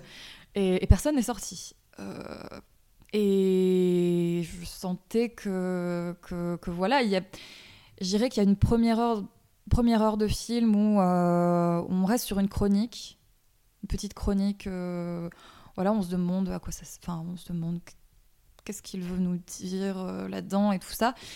Et je dirais qu'il y a un tournant quand le, quand une, le personnage féminin principal, donc quand une professeure arrive et qu'elle prend de plus en plus d'importance, c'est là qu'on c'est là qu'on sent vraiment que qu'il y a une tension dans le film. Voilà. Donc, euh, donc je vous le recommande, même si voilà, même si c'est euh, ça remplit tout le bingo euh, Twitter euh, des films euh, chiants à mourir, ben en fait non, pas du tout, pas du tout. Jade. quelle est Alors moi je vais recommandation rester très brève parce que je pense que j'ai pas envie de trop en dire et c'est un film ça va être très bateau ce que je vais dire mais c'est un film qu'il faut vraiment qui se ressent je pense parce que ça parle pas des masses c'est assez lent mais c'est très très beau très hum, pas contemplatif mais c'est beaucoup dans l'émotion et tout bref. C'est le film Monica de Andrea Palauro qui est sorti cette année aux États-Unis et qui a fait son avant-première au Festival, international de Venise l'année dernière, donc en 2022, qui suit l'histoire, enfin l'histoire, c'est une très brève histoire d'une femme trans qui parle plus trop à sa famille et qui va retourner voir sa mère dans son petit village et tout machin, parce qu'elle est en fin de vie et qu'elle perd un peu la mémoire et tout, et du coup elle veut passer les derniers moments avec elle, son frère et la meuf de son, enfin la femme de son frère et leurs enfants du coup. Et c'est un peu bah, c'est une histoire sur la famille, forcément. Elle va retrouver sa famille, sa mère, elle se souvient plus d'elle. On comprend que elle lui parle plus trop depuis des années, des années. On ne sait pas trop pourquoi, mais il y a plein de petits détails dans le film et tout qui vont nous faire comprendre pourquoi.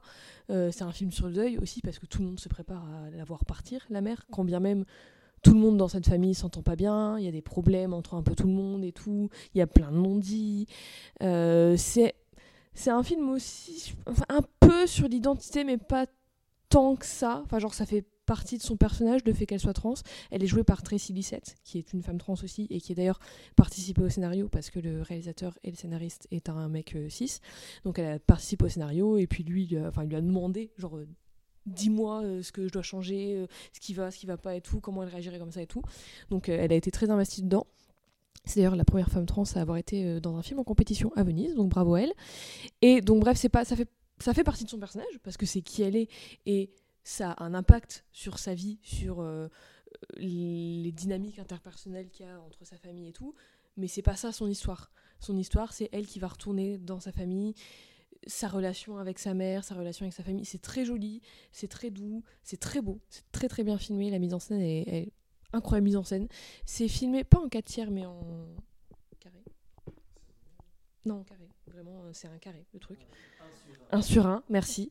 Euh, et mais c'est c'est. Enfin, on il y a des plans vraiment très beaux. Il y a beaucoup de jeux de reflets.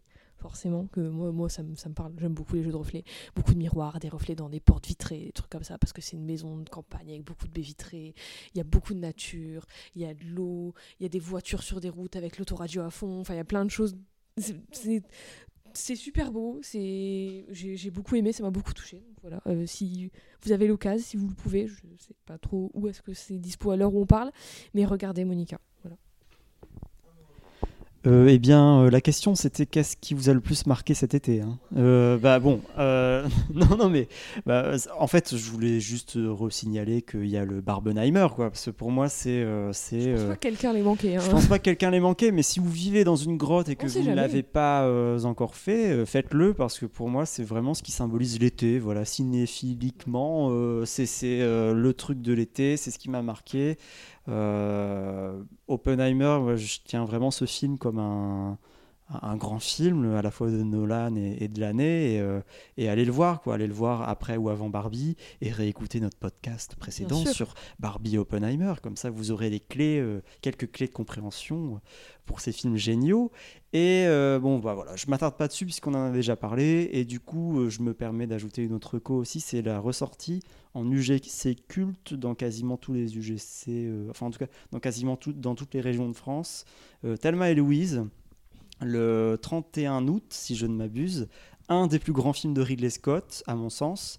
L'histoire, euh, c'est celle de deux femmes, deux épouses, euh, qui veulent fuir dans un premier temps euh, leur, leur quotidien avec leur mari pour se faire un week-end toutes les deux dans une Cadillac dans le Grand Ouest américain.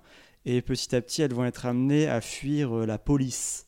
Et euh, donc c'est un road trip euh, vraiment superbement filmé, euh, qui représente bien le, mythe américain et qui le déconstruit aussi, puisque c'est un parcours féministe sur de- deux épouses malheureuses. Et je trouve que le traitement en fait de ce côté-là est, est très très bien fait, très très subtilement écrit. Le, le- parcours de ces héroïnes, je, je l'adore en fait. C'est euh, bah, co- comme on disait tout à l'heure, la complexité de Sandra Hüller dans Anatomie d'une chute. Je trouve que ces personnages-là sont très complexes aussi et que ce qu'elles défendent est, très intéressant et très très bien filmé. Euh, voilà, vous avez, enfin dans ce film, il y a vraiment un côté mythique que j'aime beaucoup.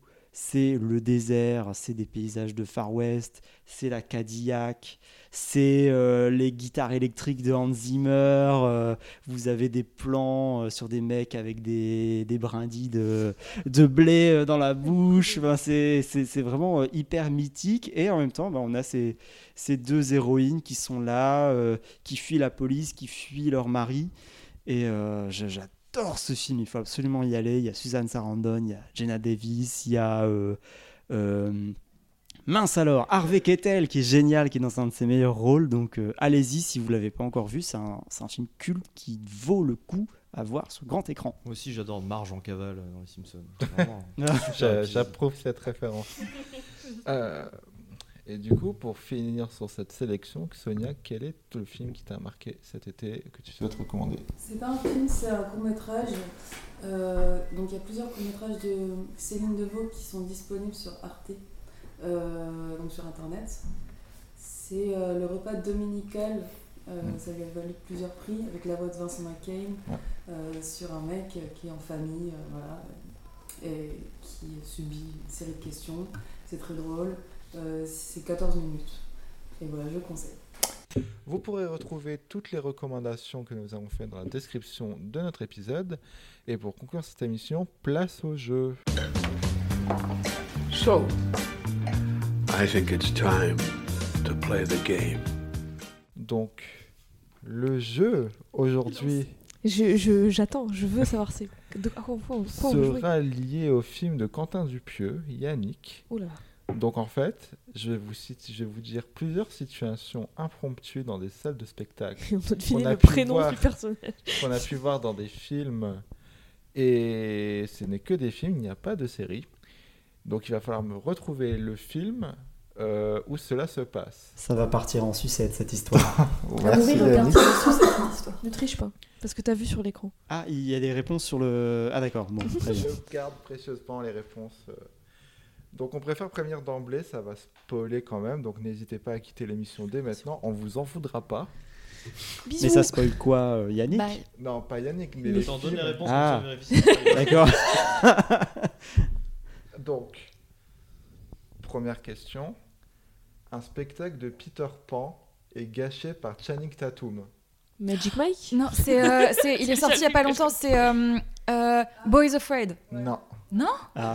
Il y a Channing Tatum dans Boys Afraid. Je me suis dit, mais il y a une brute épaisse, euh, un personnage. Channing Tatum, dans quoi il a joué Euh, 21 Jones. Ouais, Excuse-moi. c'est ça. Ah, je me souvenais pas. Donc 21 Jump Street, c'est exact. Un acteur jouant Shakespeare se retrouve troublé lorsqu'un spectateur quitte la salle en pleine représentation.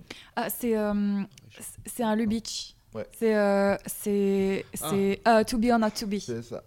Un point pour Juliette. Bravo. Alors là, il est très récent. Donc, un acteur endeuillé ne comprend plus le sens de sa pièce et va avoir l'aide d'une actrice ayant joué dans l'un des plus gros succès de cet été au cinéma. Ah, euh, Asteroid City. Oui.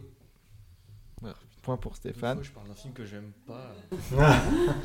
Attends, j'essaie de. J'ai vu. C'était ça l'histoire de Asteroid. City. non, mais oui, comme j'ai dit la dernière fois, c'est la seule bonne scène du film en plus. La scène à la fin où il comprend plus le sens de la pièce, il se sauve et il y a Marco Robbie qui Et ben, j'avais complètement oublié. Batman est déprimé à Broadway. Euh, Birdman. Bravo Juliette. Ah, efficace. Efficace. Et enfin le dernier. Une enfant star dénonce les crimes de son père stand-upper. Oula Oula là Euh. Attention Ouais. un point pour Sonia. Deux, non, un point là pour, un point là pour euh, cette question. C'est terminé pour cette seconde émission. On se retrouve dans quelques semaines pour s'attaquer entre autres à la rentrée cinématographique française. Merci pour votre écoute, merci à vous toutes et tous pour vos interventions et nous vous disons à très bientôt. Salut. Salut et merci à toi, Victor. Merci Victor